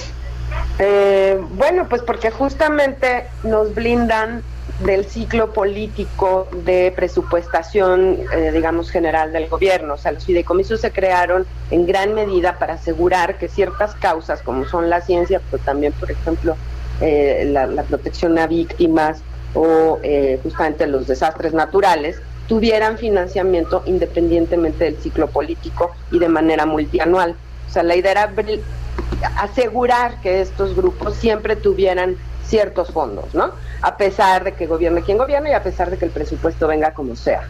Entonces, el hecho de que los cancelen, pues nos pone a nosotros a tenerle que ir a rogar al Ejecutivo año con año este, los recursos cuando nosotros, gracias a ese fideicomiso, pues teníamos al menos una parte de nuestro financiamiento asegurada. Y también otra razón importante, por lo menos en el caso de, los centros de investigación, aquí sí esto es muy específico, eh, pues son proyectos multianuales. ¿sí? El, el gasto del gobierno se tiene que hacer entre enero y diciembre. Ustedes saben, las dependencias gubernamentales se tienen que gastar todo antes de diciembre porque si no el año que viene se lo quitan eh, o no se lo dan. Eh, nosotros, gracias a estos fideicomisos, podemos tener proyectos de largo aliento, ¿no? Eh, como, no sé, un libro no se escribe en un año, o, sea, bueno, a menos que sea un libro así medio chafa, ¿no? Eh, pero normalmente son proyectos que pueden tomar, ¿no? Cinco años. Por ejemplo, el CONACIT, ¿por qué tenía tantos fideicomisos? Pues justamente porque financiar un doctorado de un estudiante pues son cinco años por lo menos, ¿no? Entonces hay que asegurar que esa persona, una vez que obtiene la beca, pues va a tener el financiamiento durante cinco años y que no va a estar dependiendo de a ver si la mayoría en el Congreso ¿no? o si al presidente se le ocurre recortar el presupuesto. De lo que dijiste el día de ayer llamaba mucho la atención esto que señalabas, un retraso brutal, quieren la lana y quieren el control y otra de las cosas, cómo en medio de la pandemia dejan a México sin ciencia. Es verdaderamente aberrante, yo no he visto que ningún país del mundo haga esto. ¿Sí? O sea, nos deberían, no puedo creer que como científicos en estos momentos, en vez de estar eh, protegidos por el gobierno, arropados por el gobierno, tengamos que estar luchando con él para que no nos corten el 75% del gasto operativo. o sea, nos cortaron tres meses de financiamiento para asistentes de investigación y becas. O sea, y ahora esto, ¿no? Que venimos luchando desde mayo, ¿eh? La iniciativa viene ya desde hace rato y hemos estado en la lucha y defendiéndolo porque nos parece increíble que en medio de lo que está pasando, ¿no? Todos los proyectos, muchos investigadores estamos haciendo proyectos sobre COVID. Yo personalmente estoy escribiendo un artículo con una colega sobre los efectos en las el manejo de las instituciones internacionales en América Latina de la pandemia, qué tanta cooperación ha habido o no, ¿no? Todo eso se ha parado porque de repente no tenemos una incertidumbre brutal en el sector de ciencia, ¿no? Y hay proyectos que directamente se financian de estos fideicomisos. Entonces sí estamos muy preocupados, la verdad. No, ningún, el sector científico está unánimemente en contra. Todos se han pronunciado en contra. ¿sí? Entonces no entendemos por qué nuestra cabeza de sector apoya esta medida cuando la cuando defendía los fideicomisos hace 15 días. Lorena, el presidente de la República, Andrés Manuel López Obrador, acaba de decir en su mañanera que quienes defienden con tanta pasión los fideicomisos están obedeciendo a grupos de intereses creados. ¿Así lo piensas? ¿Están defendiendo pues el dinero que reciben del gobierno? Bueno, pues entonces será eso, serán intereses creados. Bueno, pues a lo mejor sí, por todos los que tenemos un trabajo, tenemos un interés en, en mantener ese trabajo, me parece, ¿no? Que le diga eso a las mamás de las víctimas, ¿verdad? A los que hoy no van a poder recibir apoyo del Fonden después del huracán en Yucatán. Si esos son intereses creados, a mí que me lo expliquen. Eh, Lorena, eh, Mario Delgado, ¿cómo viste su actitud? ¿Cómo viste su, su posición? Pues la verdad, pobre, porque él, de todos, es el que mejor entiende la barbaridad que están haciendo, porque es una persona inteligente. Eh, el problema es que, bueno, pues le gana la, la política y que es líder y además quiere seguir la instrucción presidencial de la política. Yo lo sentí, pues sí, sí entiende perfectamente lo que está haciendo y no creo que le haga gracia, pero no le queda más remedio. Muy bien. Oye, otro de las eh, eh, cosas, la fuga de cerebros que mencionabas. Terrible, pues a ver, ahora pecados en el extranjero ¿Tú crees que van a querer volver a México? No, van a hacer todo lo posible cuando acaben sus estudios por quedarse donde estén. ¿No? Y cada vez son más los, nuestros chavos que salen de prepa y pueden y se van fuera. Bueno, aunque sea trabajando como... Bueno, gracias Lorena Ruano por hablar con nosotros.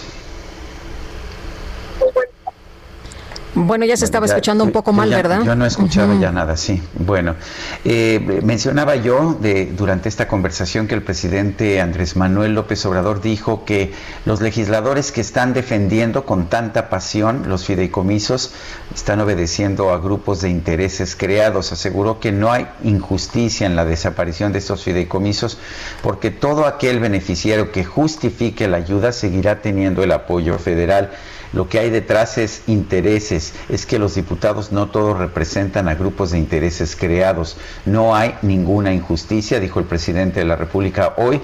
Luego, entonces, me llama la atención que estén defendiendo con tanta pasión los fideicomisos, los cuales eh, se manejaban con poca transparencia. Puso como ejemplo el huracán Delta y el Fonden, fideicomiso que calificó de poco transparente y de ser la caja chica de los funcionarios.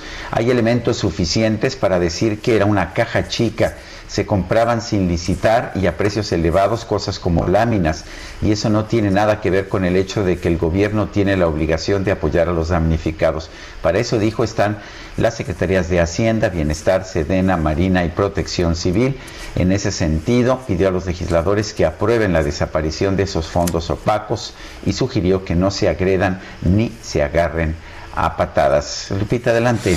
Bueno, pues qué curioso, ¿no? El diputado del PAN, Jorge Arturo Espadas, calificó como lamentable la extinción de los fideicomisos y dijo que el dinero de estos fondos va a terminar en la partida secreta del presidente López Obrador. Y la jefa de gobierno de la Ciudad de México, Claudia Sheinbaum, descartó un posible brote de casos COVID en la Ciudad de México, pero reconoció que la hospitalización dejó de bajar y ahora se encuentra estable. Carlos Navarro, nos tienes los detalles, te escuchamos. Buenos días, Sergio y Lupita. Les saludo con gusto a ustedes al auditorio. Bien, en la capital del país no hay un brote COVID como ocurre en otras ciudades del mundo. Sin embargo, las hospitalizaciones por este padecimiento se han estancado, afirmó la jefa de gobierno Claudia Sheinbaum. Escuchemos. Estable la hospitalización. Tuvimos una disminución muy importante de alrededor de 300 camas ocupadas, 300, 350, entre el 15 de septiembre y el día de hoy y en los últimos días pues hemos tenido de nuevo una estabilización. Entonces no vemos señales de algún brote, eso no quiere decir que no pueda llegar a ocurrir, eh, pero eh, pues tenemos que seguirnos cuidando porque de todas maneras en la Ciudad de México pues tenemos todavía alrededor de 2.500 personas hospitalizadas. El último reporte que presenta el estatus que guarda la Ciudad de México en cuanto a la emergencia sanitaria por el nuevo coronavirus sostiene que la capital del país suma 135.188 casos positivos acumulados, mientras que ya suman 13.715 lamentables muertes por este padecimiento. Hasta el 4 de octubre había registro de 2.558 hospitalizaciones por COVID-19, de las cuales 670 eran intubados. Esto representa alrededor de 36% de hospitalización. En ese sentido, el gobierno de la Ciudad de México se ajustó la nueva metodología de la Secretaría de Salud Federal en la clasificación para confirmar casos y defunciones ocurridas en la pandemia. La mandataria Claudia Sheinbaum explicó que ya se acordó esta medida con su equipo encargado de hacer el informe diario. Escuchemos. Justamente hoy lo eh, platicamos con el equipo que hace el informe. Se ajustó a la misma metodología que presentó ayer en la noche el doctor Hugo López Gatel. Eh, buscamos que no haya diferencia entre la información que nosotros damos y la que da el gobierno de México. En todo caso, damos información adicional. Pero sí es muy importante que tenga continuidad la información, porque pues si no tiene este rompimiento. Entonces, lo que vamos a hacer es publicar las dos metodologías, de tal manera que se tenga continuidad eh, el informe que se venía dando y además la nueva metodología que presentó ayer el doctor López Gatel en el reporte presentado muestra que la variación del 5 de octubre contra el 4 de octubre fue de 3.668 casos por COVID, así como 1.386 muertes. Mientras que un día entre el 3 y el 4 la diferencia fue de 809 casos y solo 25 defunciones. Sergio Lupita, la información que les tengo. Gracias, Carlos. Hasta luego, buenos días. Hasta luego, muy buenos días. Bueno, y de hecho el doctor Hugo López Gatel ha señalado que pues, ha habido un aumento o aumentó el número de defunciones por COVID-19, pero dijo que esto es por una reclasificación en la que se consideraron casos sin que se hicieran pruebas, pero que tuvieron contacto con contagiados. Vamos a conversar con el doctor Arturo Erdeli, él es profesor de tiempo completo en la FESA Catlán de la UNAM y ha sido uno pues, de los analistas más acuciosos y más uh, interesantes sobre toda la información estadística que ha surgido de la Secretaría de Salud y de la oficina del doctor Hugo López Gatel. Doctor Arturo Erdeli, buenos días, gracias por tomar la llamada. Buenos días, Sergio Lupita, a sus órdenes. Buenos días, doctor. Doctor, ¿cómo ve usted esta reclasificación que hizo el doctor Hugo López Gatel, que hizo que hubiera un, un salto, un salto significativo en el número de fallecimientos? Bueno, eh, yo creo que en, principio, pues pues la idea es, es, es, aceptable porque si tenían una gran cantidad de casos sospechosos que se iban a quedar así sin clasificar nunca, pues lo que están buscando, entiendo yo, es hacer un esfuerzo por, por lograr una clasificación en aquellos casos que, a pesar de que ya no hubo una prueba o se tuvo una prueba que se echó a perder o se perdió en el camino, por lo menos sí poder ver qué casos si era claramente un caso COVID y incluir en las estadísticas. O sea, el objetivo era disminuir digamos, la, la, cantidad de casos sospechosos que parecía que se iban a quedar así por siempre. Entonces, la idea me parece buena, quizás la, la forma de hacerlo, comunicarlo, de generar un poquito de, confusión. Doctor, eh, eh pero son 2.789 muertos que no nos habían comunicado, es decir, eh, eh, ¿es posible que, que estén ahí como escondidos, guardados, o dónde estaban, o cómo le estaban haciendo para no tener estos datos?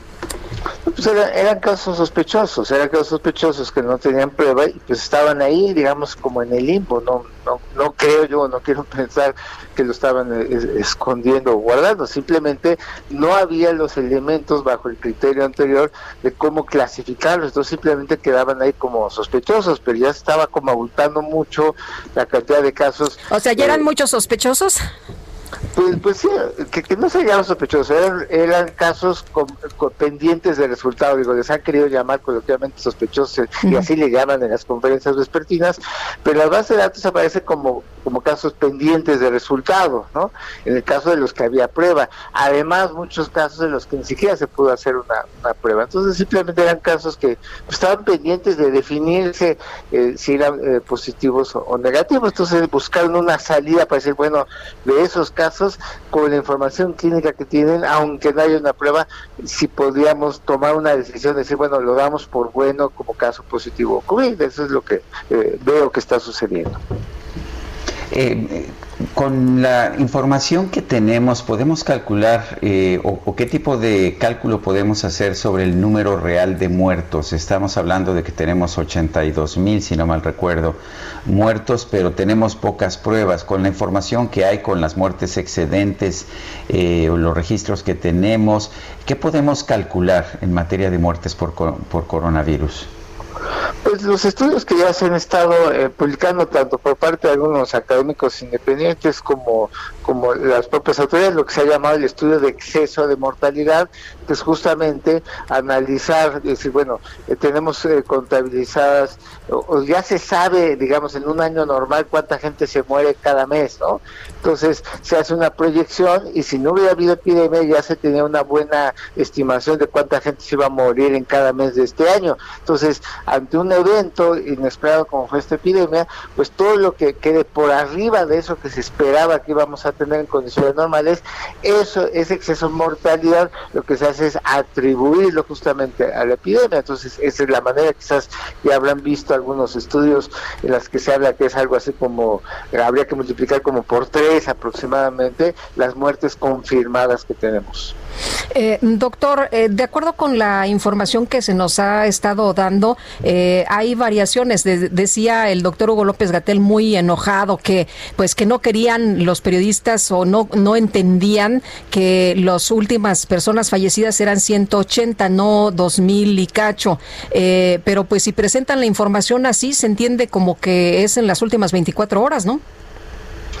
Sí, bueno, realmente es por, por día de reporte, más bien es, eh, se agregaron en las últimas 24 horas a, la base de datos, pero el que se hayan agregado efectivamente no quiere decir que hayan ocurrido en las últimas 24 horas. Se agregaron en las últimas 24 horas, pero ya sabemos que la información viene muy, muy rezagada y que apenas entran a la base de datos casos que a lo mejor ocurrieron hace una, dos, tres, hasta cinco semanas, ¿no? Pues es posible que tengamos 200 mil personas muertas y, y que nos eh, den la actualización un poco más adelante. Sí, de hecho, la, cuenta final, o sea, finalmente por, por más esfuerzo que se hiciera, no, no pensemos que haya mal, mala fe, simplemente por más esfuerzo que se haga por contabilizar y, y, rescatar expedientes y tratar de dictaminar, siempre va a haber una gran cantidad de casos que no, no se van a poder contabilizar, sino hasta que pase toda la epidemia y el año que entra el INEGI pueda consolidar toda la información por todas las fuentes y hacer el cálculo final. Entonces el dato lo vamos a tener quizás hasta mediados del año que entra. Arturo Erdeli, gracias por hablar con nosotros esta mañana. Muy buenos días. Gracias, doctor. Buenos días. Bueno, y está a punto de reanudarse la audiencia de Genaro García Luna el juez del caso está advirtiendo a los reporteros mexicanos que grabar y transmitir el procedimiento de la audiencia está prohibido. Y bueno, pues vamos a ver si se puede llevar a cabo esta audiencia que se está llevando a, ver si ahora sí se quedan callados los reporteros. Pues vamos a ver, vamos, a, ver qué pasa, sí. Muy bien, pues ya le han dicho a García Luna que el juez está por regresar y García Luna, de acuerdo con Penny Ley Ramírez en su cuenta de Twitter, ha respondido Gracias, así que bueno, vamos a estar pendientes. Bueno, pues son las, uh, las 8, las 8 de la mañana con 50 minutos. El peso, el peso mexicano esta mañana está recuperando terreno, alrededor de 1.3%, se ubica en los mercados financieros internacionales al mayoreo en 21 pesos con 44.89 eh, por dólar, 21.4489. Es una recuperación. Ayer hubo una caída del peso y está fluctuando de conformidad pues con una serie de situaciones de carácter de carácter internacional. Bueno, y se han modificado las alertas en Quintana Roo por la entrada del huracán Delta, alerta naranja para Tulum, Solidaridad, Cozumel, Puerto Morelos, Benito Juárez, Isla Mujeres, Lázaro Cárdenas y Felipe Carrillo Puerto. Se acordarán ustedes que al iniciar este noticiario estábamos en alerta roja. Bueno, pues se han modificado las alertas en naranja y amarilla para José María Morelos, Otón P. Blanco y Bacalar. Por otra parte, Andrés Oppenheimer, el periodista argentino-estadounidense, ha emitido, emitió hace unas horas un mensaje que, eh, pues creo que es una información que se nos pasó a todos con tanta información aquí. Dice lo siguiente, qué vergüenza, México uno de los pocos países latinoamericanos que se abstuvieron en el voto del Consejo de Derechos Humanos de la ONU para autorizar la continuación de las investigaciones de derechos humanos en Venezuela. Hasta Argentina votó a favor. Eso es lo que dice Andrés Oppenheimer, este periodista basado en Miami. Y bueno, pues sí, entre los únicos países que votaron en contra fueron Eritrea, Filipinas y Venezuela mientras que México se abstiene, la mayor parte de los países eh, del mundo, incluso países con gobiernos de izquierda como España, votan a favor de que se siga investigando la situación en la República de Venezuela, la situación de derechos humanos. Bueno, y vamos ahora con información de Jorge Almaquio. Hace unos días se destapó el secretario Durazo para pues eh, contender por la gubernatura de Sonora y ahora lo hace Santiago Nieto. Se destapa por la candidatura al gobierno de Querétaro y Jorge Almaquio, cuéntanos. Hola, ¿qué tal, Lupita, Sergio, amigos? Así es, el titular de la Unidad de Inteligencia Financiera, Santiago Nieto, se destapó para contender por la candidatura al gobierno de Querétaro, Querétaro, pero pidió, pidió el aval del presidente Andrés Manuel López Obrador. Al participar en el seminario Violencia y Paz del Colegio de México, Nieto Castillo confirmó su interés por participar en la contienda electoral del 2021. Sin embargo, dijo que la decisión es una cuestión de lealtad de ida y vuelta y así, así lo comentó. Escuchemos. Ah, ahí eso dependerá del presidente López Obrador. Cuando uno forma parte de un equipo, entiende que hay circunstancias que se tienen que, ponderar. Yo considero pues, que las lealtades eh, son de, son de ida y vuelta y el presidente López Obrador conmigo me ha dado una enorme confianza y una posibilidad de desarrollo aquí en la unidad de inteligencia financiera. Eh, pues, lo que, a lo que el presidente eh, diga expresó que debe saber en qué lugar podría apoyar mejor al jefe del Ejecutivo, si en la UIF o en el gobierno de Querétaro. En esta exposición que hizo eh, eh, invitado por el Colegio de México, Nieto Castillo habló de la evaluación nacional de riesgos con la que detectaron, dijo, tres amenazas, delincuencia organizada, corrupción una externa y otra interna, y nivel de recursos ilícitos generados por grupos en cuanto al lavado de dinero en cualquiera de sus delitos. Aseguró que en los últimos cuatro años se congelaron cuentas bancarias por 5.333 millones de pesos, de los cuales 2.000 son por la delincuencia organizada. Sergio Lupita, amigos, el reporte que les tengo. Gracias, Jorge. Buen día, hasta luego. Son las 8.55, regresamos.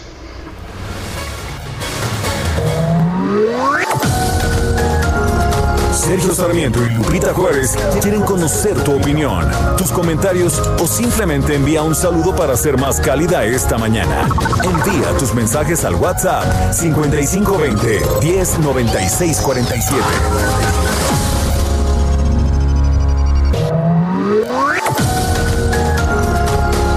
Continuamos con Sergio Sarmiento y Lupita Juárez por El Heraldo Radio.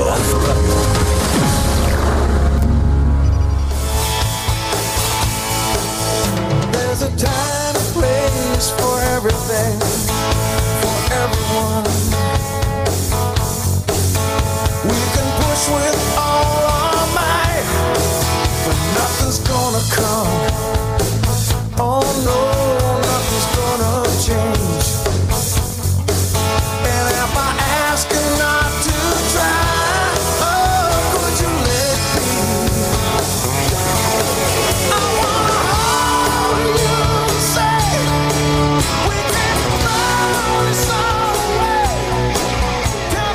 Seguimos escuchando música del grupo Van Halen. Ayer falleció a los 65 años Eddie Van Halen, uno de los fundadores de este grupo. Esta canción se llama, esta canción se llama Can't Stop Loving You. No puedo, no puedo parar de amarte.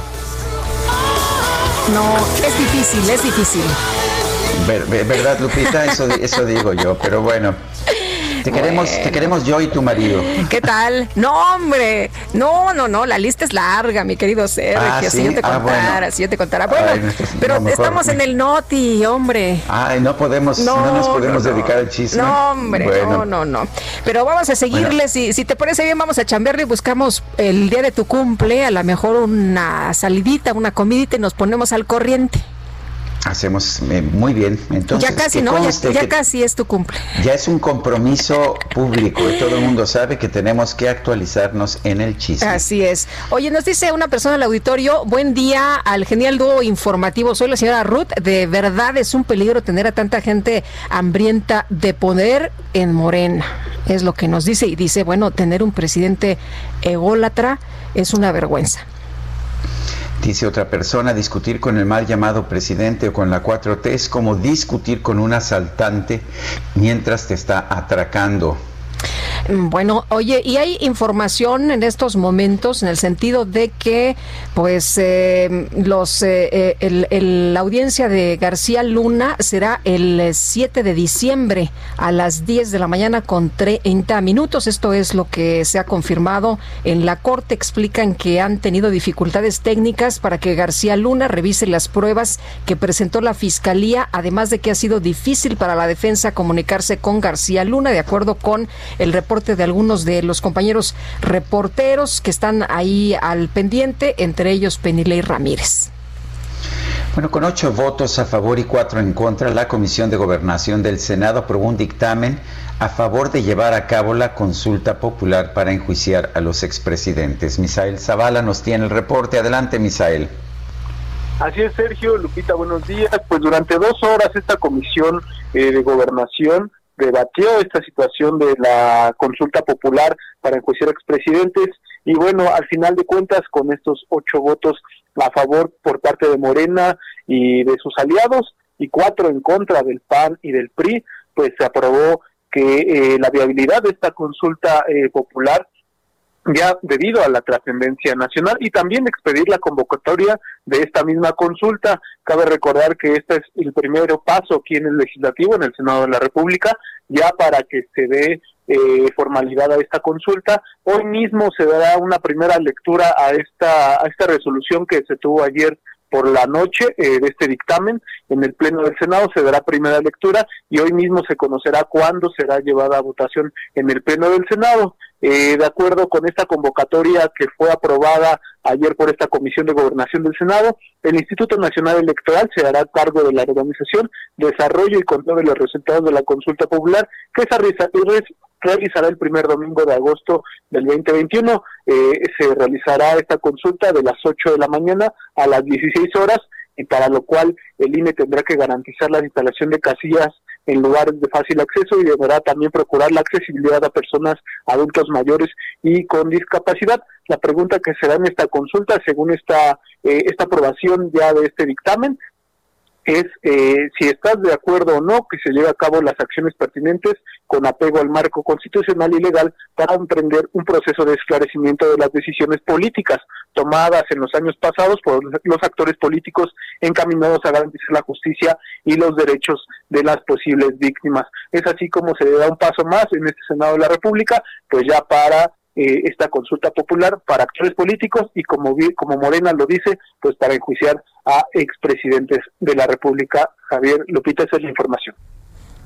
Misael Zavala, gracias. Gracias, buen día. Bueno, ¿y por dónde empezar esta mañana? Agustín Basabe, analista político en este espacio. Cuéntanos muchos temas, ¿no? Hola, Lupita. Buen día, Sergio.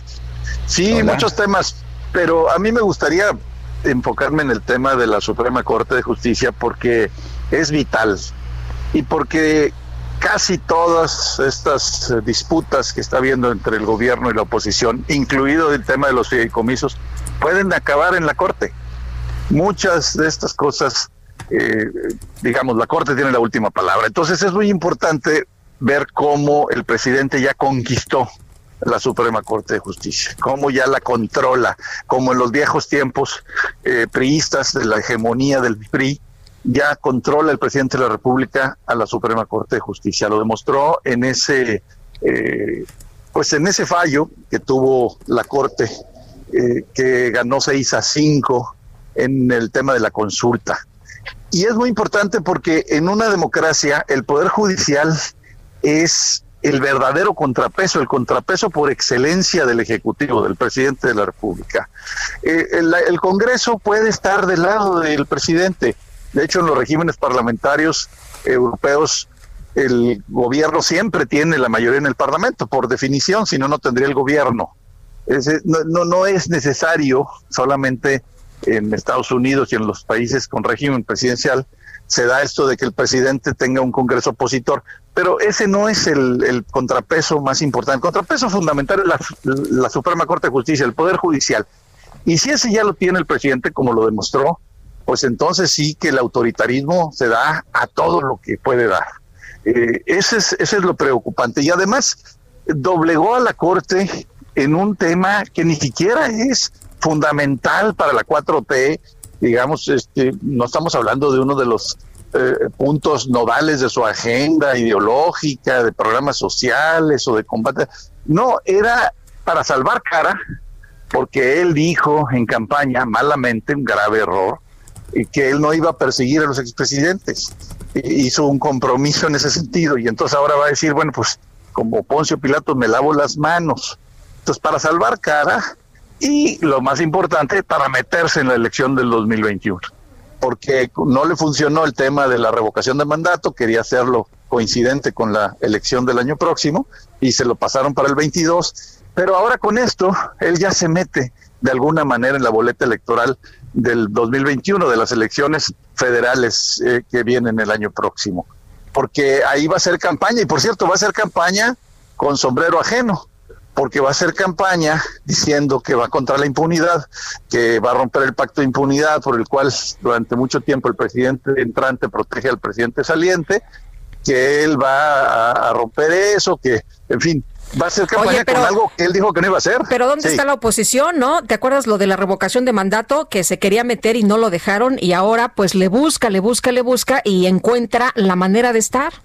Es correcto, es correcto. Y lo logró, insisto, por el lado más eh, delicado, que es el de la Corte. O sea, e, e, es ese. A ver, el, el, Congreso es un órgano político. La Corte no, la Corte es un órgano fundamentalmente jurídico, técnico.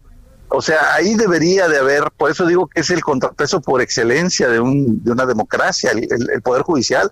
Ahí debería de haber una firmeza, digamos. Es decir, a ver, aquí tenemos, podemos tener puntos ideológicos. Por ejemplo, Estados Unidos la Corte está dividida entre conservadores y liberales, así como Andrés Manuel les llama, nada más que ellas sí son de verdad. Eh, y los conservadores, por ejemplo, están en contra del aborto, de ciertos temas de, derecho a la diferencia, etcétera, y los otros al contrario. Y esos temas, bueno, pues ya son parte de su ideología, de la ideología de los ministros de la Corte en Estados Unidos. Aquí este no es un tema ideológico, este era un tema de un capricho del presidente de la República. El presidente de la República quería a fuerzas hacer esa consulta que es absolutamente innecesaria. El mandato ya se lo habían dado los electores en la elección presidencial, porque es un mandato contra la corrupción y la impunidad. Él ya tenía el mandato de ir eh, por los eh, expresidentes para llevarlos ante la justicia. Ah, pero quería el señor un eh, nuevo mensaje, una nueva orden del pueblo, ¿no? Y lo logró. Es, es de veras, es triste, muy triste. Yo creo que ese fue un día sumamente triste para, para la democracia mexicana, que de por sí es precaria. ¿no? no sé tú qué opinas, Sergio, porque no te escucho. No, aquí estoy por... Aquí estoy, aquí estoy, Agustín. Ah, estaba, ok, ok. No, bajo, bajo el micrófono para no... Sí, estoy completamente de acuerdo. Creo que, que, la Suprema Corte debe ser independiente, debe ser un contrapeso. Hay dudas muy serias de que lo sea en este momento. Me parece que se rindió a una consulta que a todas luces era inconstitucional. Y no resuelves el problema de la inconstitucionalidad inventando una pregunta que es un trabalenguas que no se entiende. No lo resuelves. Así es, y, lo que decía Lupita, ¿no? Eh, eh, meterse a la elección, el presidente se va a meter a la elección del año que entra, no pudo hacerlo eh, con ah, la revocación de mandato, pero ya lo logró en, en, este tema y va a estar ahí su nombre, su popularidad, no sabemos cómo va a andar en ese momento, pero sigue estando alta, sigue, sigue siendo apoyado por más de la mitad de los mexicanos y con todo eso va a estar empujando a sus candidatos de Morena y partidos afines, ¿no? Eso es lo preocupante y todo va a acabar ahí. Por ejemplo, el tema de los fideicomisos, que a mí me parece muy lamentable, pues también puede, va a acabar probablemente en la Suprema Corte. Si él ya controla la Corte, pues entonces sí, absoluto, el poder prácticamente absoluto. Ese es lo, lo triste del asunto. Agustín Basabe, como siempre, gracias y un fuerte abrazo. Gracias, Sergio Lupita. Saludos al auditorio. Hasta luego, muy buenos días. El secretario de Relaciones Exteriores, Marcelo Ebrard, aseguró que México va a cumplir con sus obligaciones jurídicas en el Tratado de Aguas en el ciclo que vence el próximo 24 de octubre. Paris Salazar, adelante.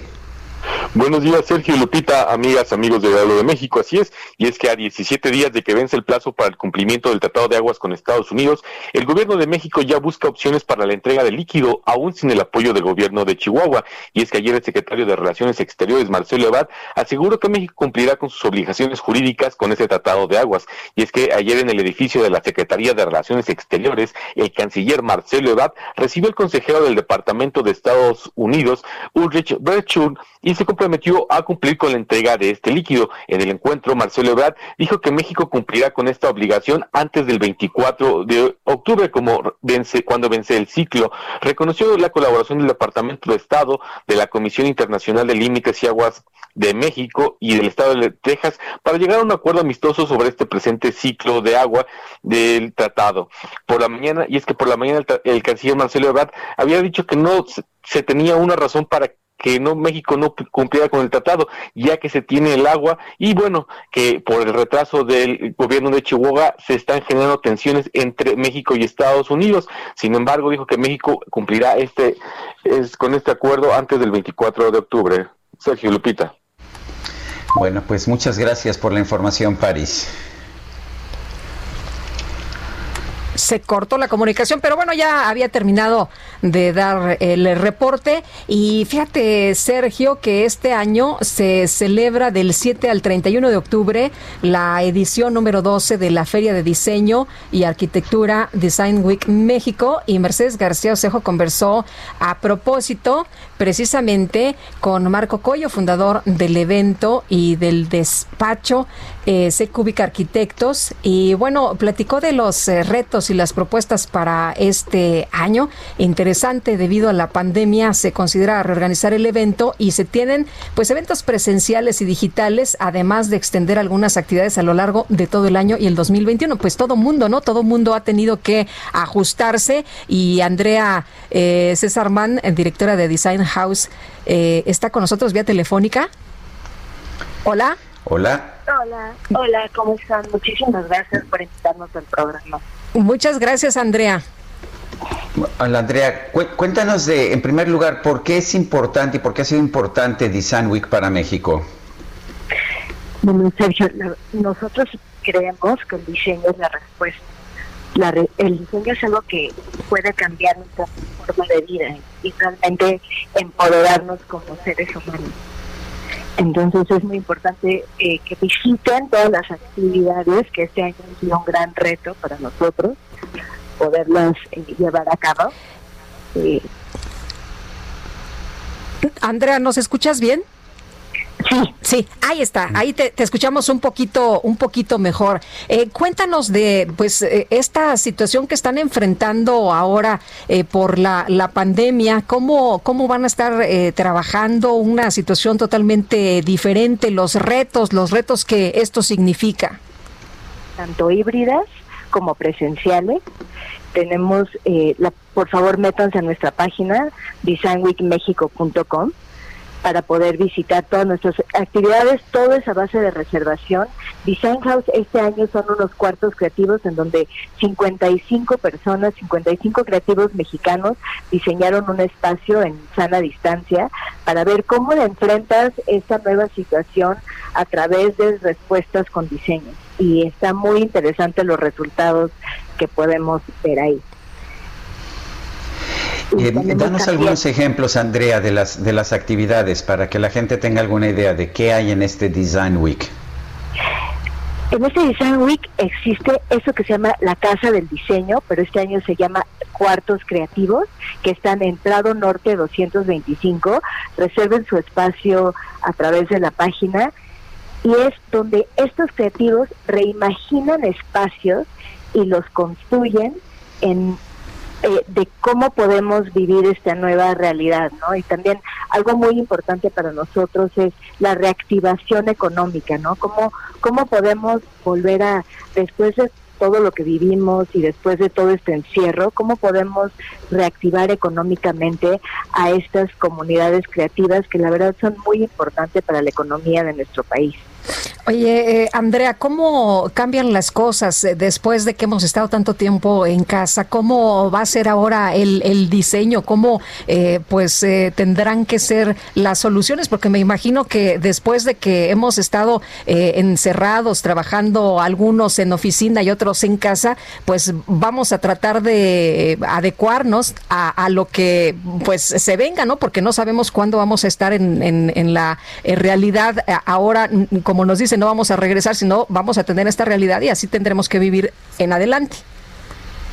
Y eso que el diseño, que es de verdad un factor muy importante para reimaginarnos el futuro, nos va a dar las herramientas correctas para poder eh, eh, regresar ¿no? a la vida. Eh, desde eh, la máscara, cuán sencilla sea, pues es un elemento de diseño, ¿no? Y un diseñador tuvo que haber diseñado esa máscara o la sana distancia o las flechas en el piso. O sea, nosotros sí pensamos que el diseño realmente es parte de nuestra vida cotidiana, aunque a veces la gente como que siempre piensa en diseño y piensa como en, en objetos de deseo, realmente el diseño es todo, ¿no? Desde que te despiertas hasta que te duermes, el diseño es parte de nuestra vida y por eso el diseño es un, un factor de cambio, ¿no? Y, hay que compartir y empoderar el diseño y sobre todo el diseño que es socialmente responsable, ¿no? Que es el que mejora la calidad de vida, eh, que promueve la innovación y la sana competencia. Bueno, pues Andrea Césarman, gracias por, por esta invitación. ¿Nos puedes decir otra vez dónde podemos ver todo, toda la programación de esta eh, duodécima edición de Design Week? Sí, por favor, métanse a nuestra página que es en designweekmexico.com, donde van a poder hacer reservaciones para todos nuestros programas, tanto híbridos como presenciales. Por favor, reserven sus boletos para visitar Inédito, que es una exposición en donde 75 creativos presentan una pieza por primera vez. Tenemos este proyecto que se llama Ensamble Artesano, en donde ayudamos a 3.200 artesanos en una compra anticipada fabricando piezas de diseño. Es un programa verdaderamente muy bello este año que nació a partir del COVID y eh, también está la exposición de esto, así que por favor métanse a nuestra página eh, para, para poder reservar y visitar todas las actividades. Hay que reactivar la economía siempre con cuidado, con sana distancia y con el respeto que merece esta época que estamos viviendo. Andrea Césarman, directora de Design House, gracias por esta conversación. Muchísimas gracias, Sergio, por este espacio. Son las 9 de la mañana con 20 minutos. Vamos a un resumen de la información más importante. En la conferencia de prensa de esta mañana, el director del Centro Nacional de Comunicación y Operación de Protección Civil, Luis Alberto Ortega, informó que hasta el momento no hay reportes de personas fallecidas a causa del huracán Delta en Quintana Roo. Afortunadamente no tenemos eh, notificación hasta el corte del día, del día de hoy a las 7 de la mañana de algún deceso provocado por el paso de este huracán. De manera preventiva, durante todo el día de ayer, en coordinación con las Fuerzas Armadas, la Secretaría de Marina, la Guardia Nacional, así como la Secretaría de la Defensa Nacional, se realizó la evacuación de 39.290 personas en, el, en los estados de Quintana Roo y Yucatán. Bueno, y por otro lado, el presidente López Obrador informó que el secretario de Bienestar Javier May viajó a Tabasco para brindar apoyo a las comunidades afectadas por las fuertes lluvias de los últimos días. Ayer nos reunimos con el gobernador de Tabasco, el gobernador de Chiapas, porque también hubo afectaciones, eh, sobre todo en la zona baja de Tabasco, con el anterior huracán. Y hay personas que están en albergues sobre todo integrantes, miembros de las comunidades indígenas. Ayer mismo ya dimos la instrucción para que se trasladara el secretario de Bienestar. Entonces, eh, paisanos, ahí va el apoyo para que no la pasen tan mal. La nueva audiencia en los Estados Unidos del exsecretario de Seguridad Pública de México, Genaro García Luna, fue suspendida momentáneamente porque algunos reporteros no acataron la orden de guardar silencio. Más tarde el exfuncionario se declaró no culpable de los cargos en su contra por presuntamente pertenecer a una asociación delictiva. En Alemania, la ciudad de Berlín decretó el cierre nocturno de restaurantes y bares para intentar contener el incremento en el registro de casos nuevos de COVID.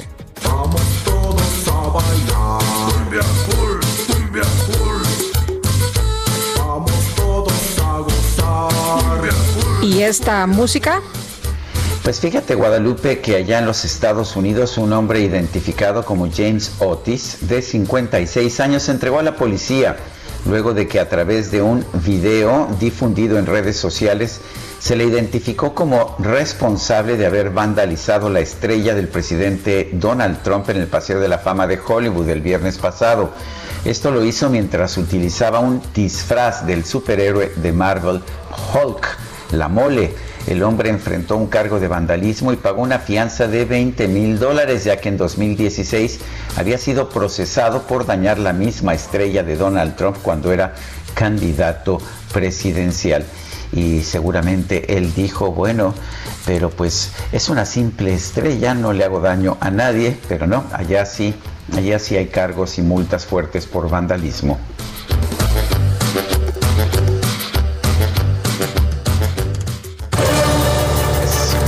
Bueno, y después de esta cumbia Hulk, vamos con Alan Rodríguez, por allá en la colonia Anáhuac. ¿Qué tal, Alan? ¿Qué pasa? Sergio Lupita, muy buenos días. Nos encontramos en la alcaldía de Miguel Hidalgo, exactamente en el cruce de Colegio Salesiano y la calle Laguna de Términos. En este punto tenemos en estos momentos presencia de los servicios periciales por parte de la Fiscalía General de Justicia de la Ciudad de México, quienes se encuentran laborando al interior de un cajero automático en donde lamentablemente perdió la vida un hombre de aproximadamente 40 años de edad. Se aprecia un golpe en la cabeza de esta persona y por lo pronto personal de la Policía de Investigación ha asegurado que se trata de una muerte por congestión alcohólica. Estos hechos ocurrieron durante la mañana y en estos momentos ya se está procediendo con la diligencia correspondiente y será dentro de unos cuantos minutos cuando retiren el cadáver y se ha trasladado hacia el anfiteatro correspondiente. Por lo pronto, les informamos a todos nuestros amigos que la vialidad no se encuentra afectada, únicamente se encuentra el acordonamiento en la banqueta mientras se realiza la labor pericial. Es el reporte que tenemos esta mañana. Gracias, Alan. Gracias, muy buen día. Y son las 9 con 24, Guadalupe Juárez y Sergio Sarmiento, estamos en el Heraldo Radio.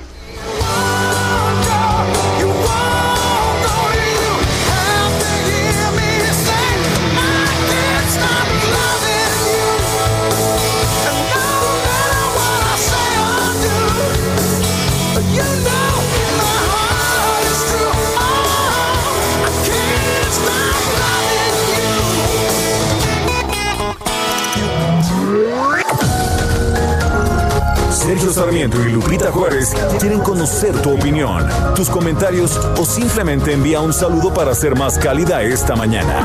Envía tus mensajes al WhatsApp 5520 109647.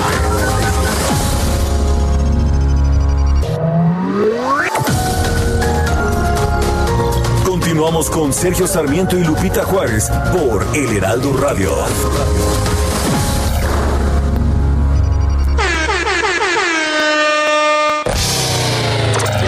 Micro Deportiva. Se nos acabó el tiempo, Lupita. Pues vámonos entonces, que la pasen todos muy bien. Suavemente, bésame, que quiero sentir tus labios besándome otra vez. Suavemente, bésame, que quiero sentir tus labios besándome otra vez. Suave, bésame, bésame. ¿Eh? ¿Qué te parece la producción que tiene la micro? Pues uh, cada vez mejor, hasta tienen a Sergio y Lupita. Me pregunto si habrán conseguido los derechos, porque son duros, estos no dejan los derechos tan fácilmente. Oye, pues quién sabe cómo le harían, pero me parece que tienen eh, vara alta ahí, Quique, ¿no? Eso es cierto, Quique, DJ Quique, pero vamos a preguntarle mejor a Julio Romero, quien ya está listo para traernos toda la información deportiva. ¿Cómo están, Sergio, Lupita, amigos de la Victoria? Qué placer saludarles. Ya saben que el único operador DJ cacharpo del cuadrante pues es Quique. Sí, sí tiene la vara alta y consiguió estos dos personajazos. Entonces, la verdad es que hay que aplaudirle la producción de este día. Bueno, pues vámonos rapidísimo con la información. Súbale, súbale. Tenemos muchas cosas. Todo listo para que el día de hoy la selección mexicana de fútbol regrese a la actividad cuando se mida a su similar de Holanda en duelo amistoso allá en la Johan Cruyff Arena en Ámsterdam. El conjunto tricolor viene de golear 3 por 0 a Guatemala la semana anterior allá en el Estadio Azteca con solo jugadores de la liga local. Para este encuentro, el técnico Gerardo Martino podrá contar con algunos que militan allá en Europa y por supuesto espera un buen resultado y un buen funcionamiento.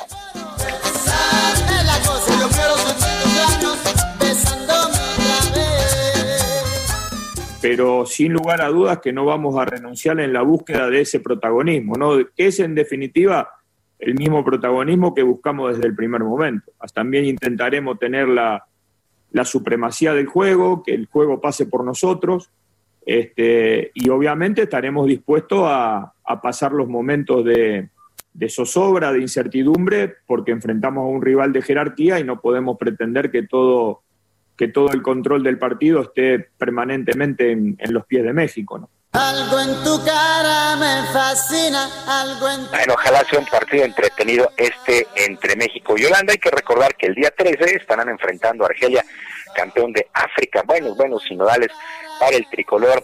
Y fue presentado de manera oficial Tomás Boy como nuevo técnico del Mazatlán FC en sustitución de Juan Francisco Palencia, quien fue destituido el pasado fin de semana. La directiva ha pedido, en la medida de lo posible, que se califica la liguilla, ya que quedan dos puntos en disputa. El llamado jefe trabajará esta semana para dar un diagnóstico y aprovechar la fecha FIFA y dejar al equipo a tono, en tono para el cierre de la campaña. También en Toluca se confirmó que Carlos Adrián Morales se queda como técnico hasta el final de la campaña. Él sustituyó de manera interina a José Manuel El Chepo de la Torre.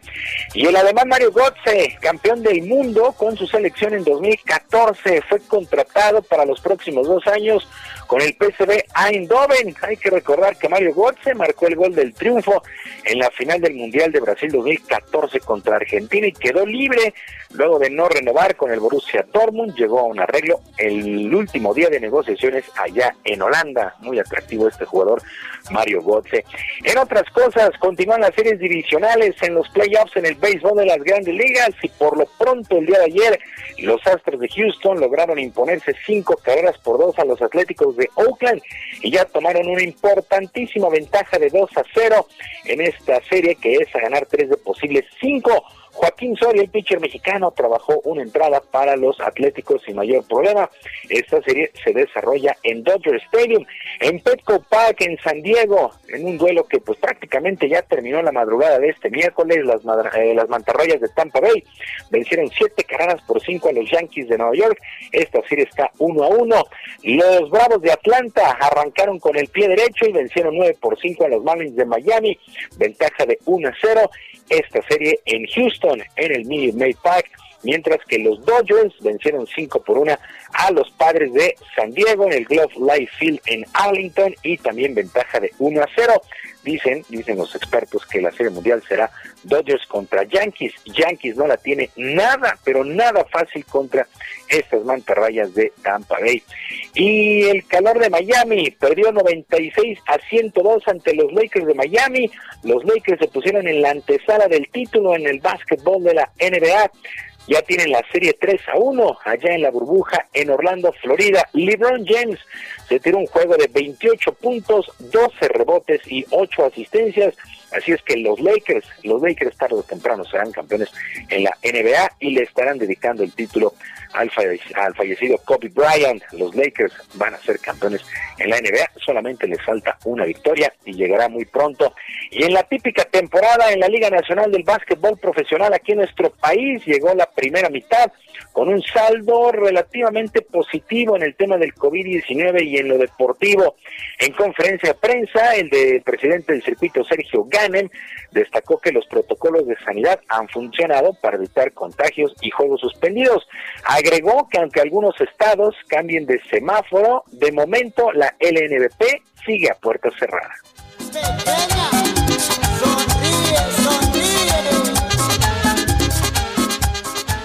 Pero también es importante saber que es difícil para los equipos controlar en un recinto, por ejemplo, de 5 mil personas, pues un aforo de 1.500 y te vas al 30% es, es muy complejo hacer que la gente entienda que tiene que tener su cubrebocas todo el tiempo puesto, que, que guarde las medidas de distancia. Entonces, realmente eh, para nosotros mismos operativamente es algo complejo. Sí tendremos en algún momento público, por el momento no va a ser así. La LNBP, también atípica, muy, muy corta su campaña. Y luego de lo que ha sido su participación en el abierto de tenis de Roland Garros, Renata Zarazúa regresó a nuestro país más que satisfecha, ya que logró avanzar a la segunda ronda de este Grand Slam, después de 20 años que una mexicana ganara un juego de esta clase de eventos. Sarasúa destacó la experiencia que le ha dejado el torneo francés de cara al cierre del año y lo que será en 2021 su participación en el Abierto de Australia, también de Grand Slam. Escuchamos a Renata Sarasúa.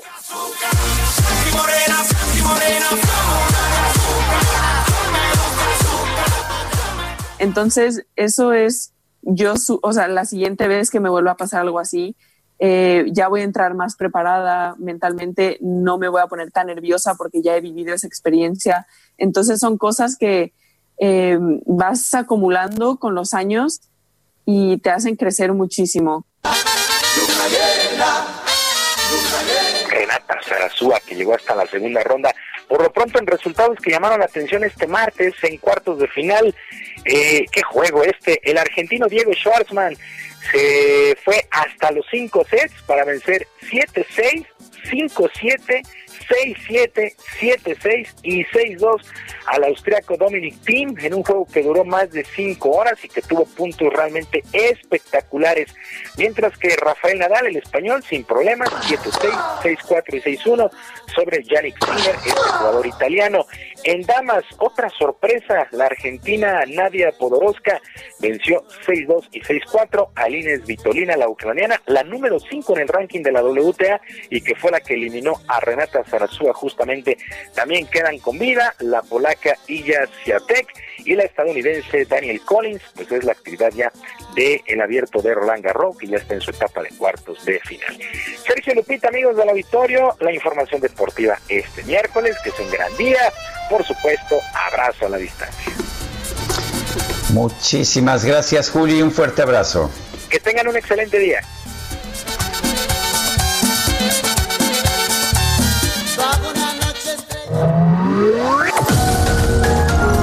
Para Sergio Sarmiento tu opinión es importante. Escríbele a Twitter en arroba Sergio Sarmiento.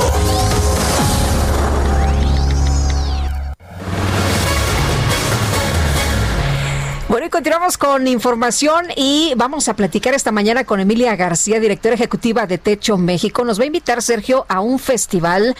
Va a ser un festival de música que busca recaudar fondos, pero ahorita Emilia nos va a decir de qué se trata. Muy buenos días, gracias por platicar con nosotros esta mañana. Lupita, Sergio, muy buenos días, gracias por el espacio. Como bien dices, es un festival vía streaming para que las personas que nos están escuchando lo puedan disfrutar desde la comunidad de su casa a través de una, donación. A partir de una donación de 180 pesos podrán acceder al evento durante los tres días. Pero cuéntanos de qué, qué, qué, qué, significa este, este festival, qué es lo que tiene, qué podemos ver en este festival, quiénes van a participar, en fin. Con mucho gusto. Es un festival que estamos convocando 10 organizaciones de la sociedad civil en pro de comunidades que están en una situación vulnerable. Sabemos que con el contexto que estamos viviendo, pues todos estamos en un momento crítico. Sin embargo, lamentablemente hay una población que todavía está en una situación más crítica y queremos impulsar ese tipo de proyectos, como proyectos de captación de agua pluvial, en donde las familias puedan acceder por lo menos a 90 litros de agua diario y se puedan lavar las manos para, protegerse con el, contra el virus, por ejemplo. Entonces, con este, con este festival lo que hicimos fue convocar a más de 20 artistas que se comprometieran con la causa y que compartieran su talento poniéndolo al servicio de, este festival. La verdad es que la vamos a pasar muy bien. Va a estar Chetes, va a estar Alex Ferreira, Marisa Moore, Loli Molina, Jenny Ball de Jenny de México, eh, Daniel Me Estás Matando. La verdad es que el festival tiene muchísima calidad y como repito, a partir de una donación de 180 pesos tendrán acceso a los tres días. Va a ser el próximo 16, 17 y 18 de octubre desde las seis y media de la tarde. ¿Cuántas eh, eh, entidades van a verse beneficiadas? ¿Cuántas comunidades? ¿Y cómo se determina a quién va la ayuda? Nosotros lo que hacemos son diagnósticos participativos. Vamos trabajando actualmente en siete ciudades. Estamos en Monterrey, Ciudad de México, Toluca, Guadalajara, Puebla, Querétaro y Oaxaca y lo que hacemos es que hacemos un recorrido y ya que conocemos las comunidades que están en una situación más crítica, levantamos un diagnóstico con la propia participación de la comunidad para que sean ellos mismos los que determinen las, prioridades basados en su propia realidad. Entonces ahorita lo que estamos priorizando es el programa de captación de agua pluvial debido al contexto. Eh, y la verdad es que estamos muy contentos de seguir sumando a voluntades. Tenemos un programa de voluntariado juvenil que nos permite llevar a cabo los proyectos y es súper importante que sigamos apoyando este tipo de iniciativas pues nos caracteriza la solidaridad como mexicanos y más aún cuando son los jóvenes los que están impulsando este tipo de proyectos, ¿no? De hecho lleva 13 años trabajando acá en México y cada año movilizamos aproximadamente 7.000 jóvenes que se comprometen con estas comunidades. Entonces invitar al, al público que nos siga en redes sociales, estamos como Techo México en cualquiera de las plataformas Facebook, Instagram, Twitter y ahí van a encontrar toda la información de este festival que nos gustaría que se sumaran todos. Pues suena muy bien y Emilia García, directora ejecutiva de Techo México, gracias por la invitación. Gracias a ustedes y estamos ahí comprometidos para compartir los resultados y que todo el auditorio sepa exactamente cómo se usaron los donativos. Muy bien, Emilia, ¿nos ah, repites la, la página? Claro que sí, estamos como Techo México en todas las redes sociales. Ahí van a encontrar toda la información del Festival Latimos que estamos convocando 10 organizaciones de la sociedad civil. Muy bien, muchas gracias, hasta luego. Bueno, y en los mercados la bolsa mexicana está subiendo eh, de forma vigorosa 1.1%, el Dow Jones aumenta 1.4%. El dólar en ventanillas bancarias se ubica en 21.90 pesos por dólar. Adelante, Guadalupe. Tenemos información de Israel Lorenzán esta mañana. Israel, adelante. Sergio Lupita, gracias. Efectivamente, es información para nuestros amigos automovilistas que se desplazan a través de Ferrocarril Hidalgo, desde la zona del eje 5 Norte San Juan de Aragón, Martín Carrera, y con dirección hacia el eje 2 Norte en su tramo Boleo, la circulación en términos generales es aceptable. Algunos asentamientos a la altura del eje 3 Norte, pero nada para abandonar esta arteria, esto con dirección también hacia la zona de Avenida del Trabajo. Hay que tener precaución en este último punto, tenemos un constante cruce de peatones con dirección hacia Avenida Circunvalación. Sergio Lupita, información que les tengo. Israel, muchas gracias, muy buenos días. Hasta luego. Bueno, y vámonos, a, vámonos con Javier Ruiz. Adelante, Javier. Gracias, Sergio Lupita. ¿Qué tal? Excelente mañana. Y justamente tenemos información ahora de la calzada San Antonio Abad, vamos a encontrar ya carga vehicular abundante, al menos para quien se desplaza del eje 3 sur, y esto para llegar a la incorporación con la avenida 20 de noviembre. El sentido opuesto en general, el avance todavía es bastante aceptable, solo hay que moderar la velocidad en lo que corresponde al eje 1 poniente, la avenida Bucareli. Aquí también ya rezagos, una vez que se deja atrás la avenida Morelos, y principalmente para llegar a la avenida Chapultepec. En este punto tenemos obras, reducción de carriles, así que hay que tomarlo en cuenta. Será cuestión de superar el último punto para que la situación mejore sobre el eje 1 poniente de la avenida Cuauhtémoc. De momento, Sergio Lupita, el reporte que tenemos. Gracias, Muchas Javier. gracias. Hasta luego, buen día. Hasta luego, muy buenos días. Y, te- y se me hace que ya tengo hambre, Guadalupe. Pues eh, yo también eh, nada más escucho su nombre y no sabes, me imagino unas delicias que no vieras. Pues no, no las veamos, vamos a escucharlas cuando son las 9 con 45. GastroLab con el chef Israel Arechiga. Gusto escucharte esta mañana, Israel. ¿Cómo estás? Muy buenos días. Muy buenos días, Lupita. Qué gusto escucharlos también. Sergio, buenos días a todo el auditorio. Hoy traigo un plato espectacular con un producto mesoamericano, mexicano más particularmente, y es la calabaza en tacha y esta calabaza de Castilla. Esta calabaza de Castilla que es tan común encontrarla en los mercados en esta temporada y que muchas veces se confunde y se cree que esa calabaza es norteamericana probablemente por la relación que hay con la celebración del Halloween en Estados Unidos, pero realmente la calabaza de Castilla eh, es un, producto totalmente mesoamericano y nada más para que se den una idea, se tiene referencias de que hace 10.000 años ya se había domesticado la planta y, y, todos, y todos los orígenes de las calabazas que hay alrededor del mundo parten de Oaxaca en México. Ese es un dato que me encanta. Y bueno, la calabaza de Castilla fue una de las primeras calabazas en ser llevada a Europa y se le llama calabaza de Castilla porque fue llevada en los primeros viajes eh, entre Europa y América justo a la reina de Castilla. Entonces en España y ella le gustó tanto la calabaza que la bautizó como calabaza de Castilla, pero realmente es una calabaza mexicana.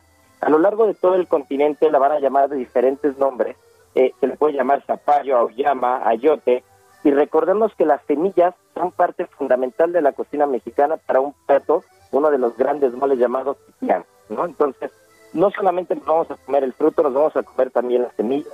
En época de muertos, en estas ofrendas, la calabaza en tacha no puede faltar. Las calabazas talladas para el Día de Muertos también es una cosa, es parte, es parte del colorido de las celebraciones, probablemente la celebración más colorida, con más aromas y con más sabores eh, en todo el año. Realmente la calabaza es una delicia, se puede preparar con puré, se puede hacer en dulce, podemos hacer un pastel de calabaza, un pay de calabaza. Realmente hay muchas cosas que hacer. Tiene un valor energético impresionante de vitamina. Con una pequeña porción podemos cubrir el 100% del valor requerido diario de la vitamina A.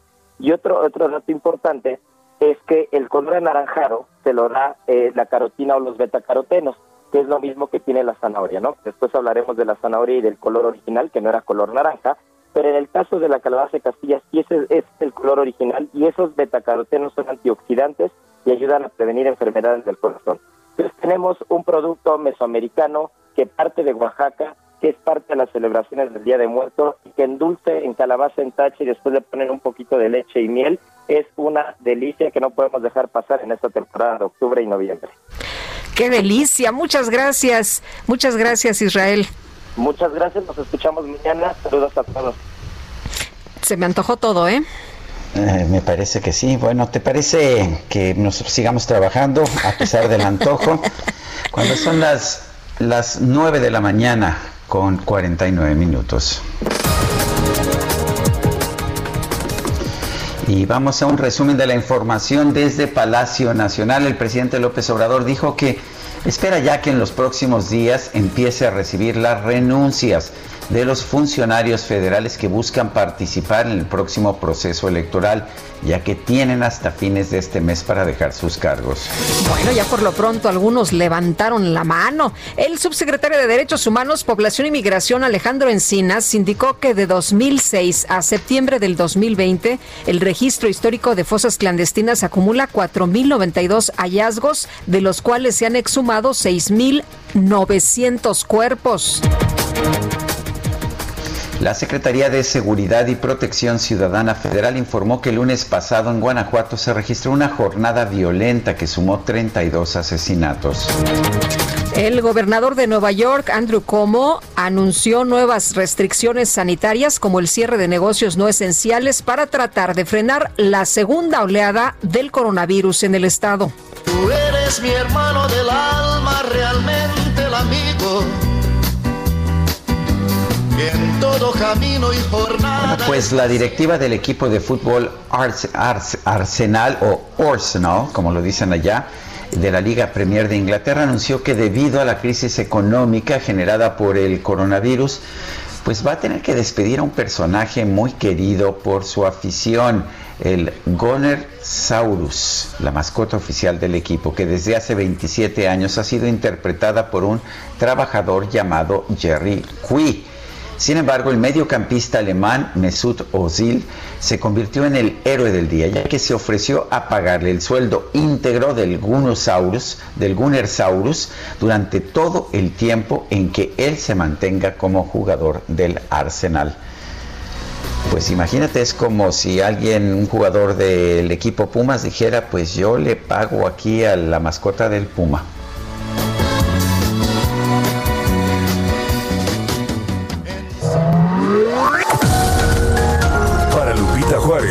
Opinión es importante. Escríbele a Twitter en arroba Lupita Juárez H.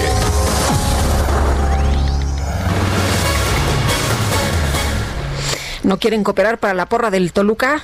Bueno, vámonos con, con otras cosas. Vamos con Carlos Juárez. Fíjate que habitantes del ejido Lázaro Cárdenas en Ciudad Victoria, Tamaulipas, informaron sobre la caída de fragmentos. ¿De qué crees? Un posible meteorito y andaban por ahí haciendo las investigaciones correspondientes. Pero Carlos, tú tienes todos los detalles, ¿qué tal?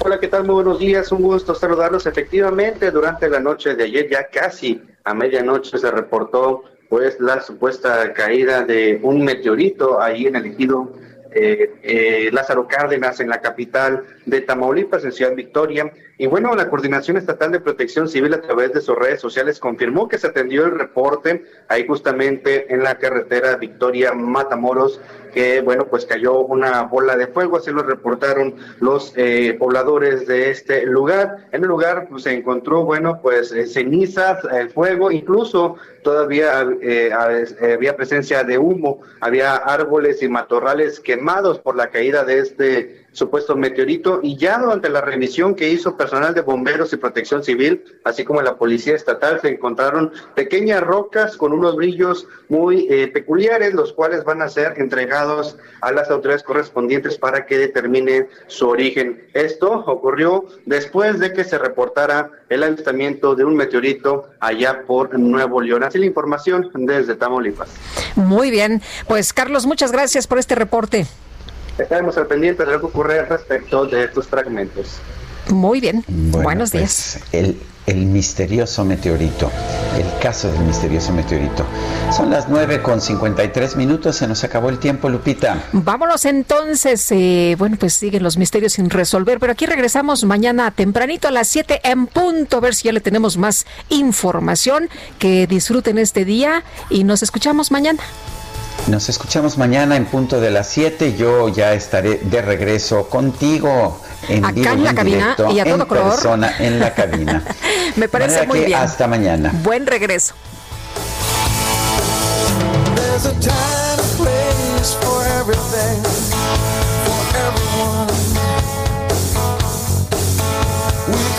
Oh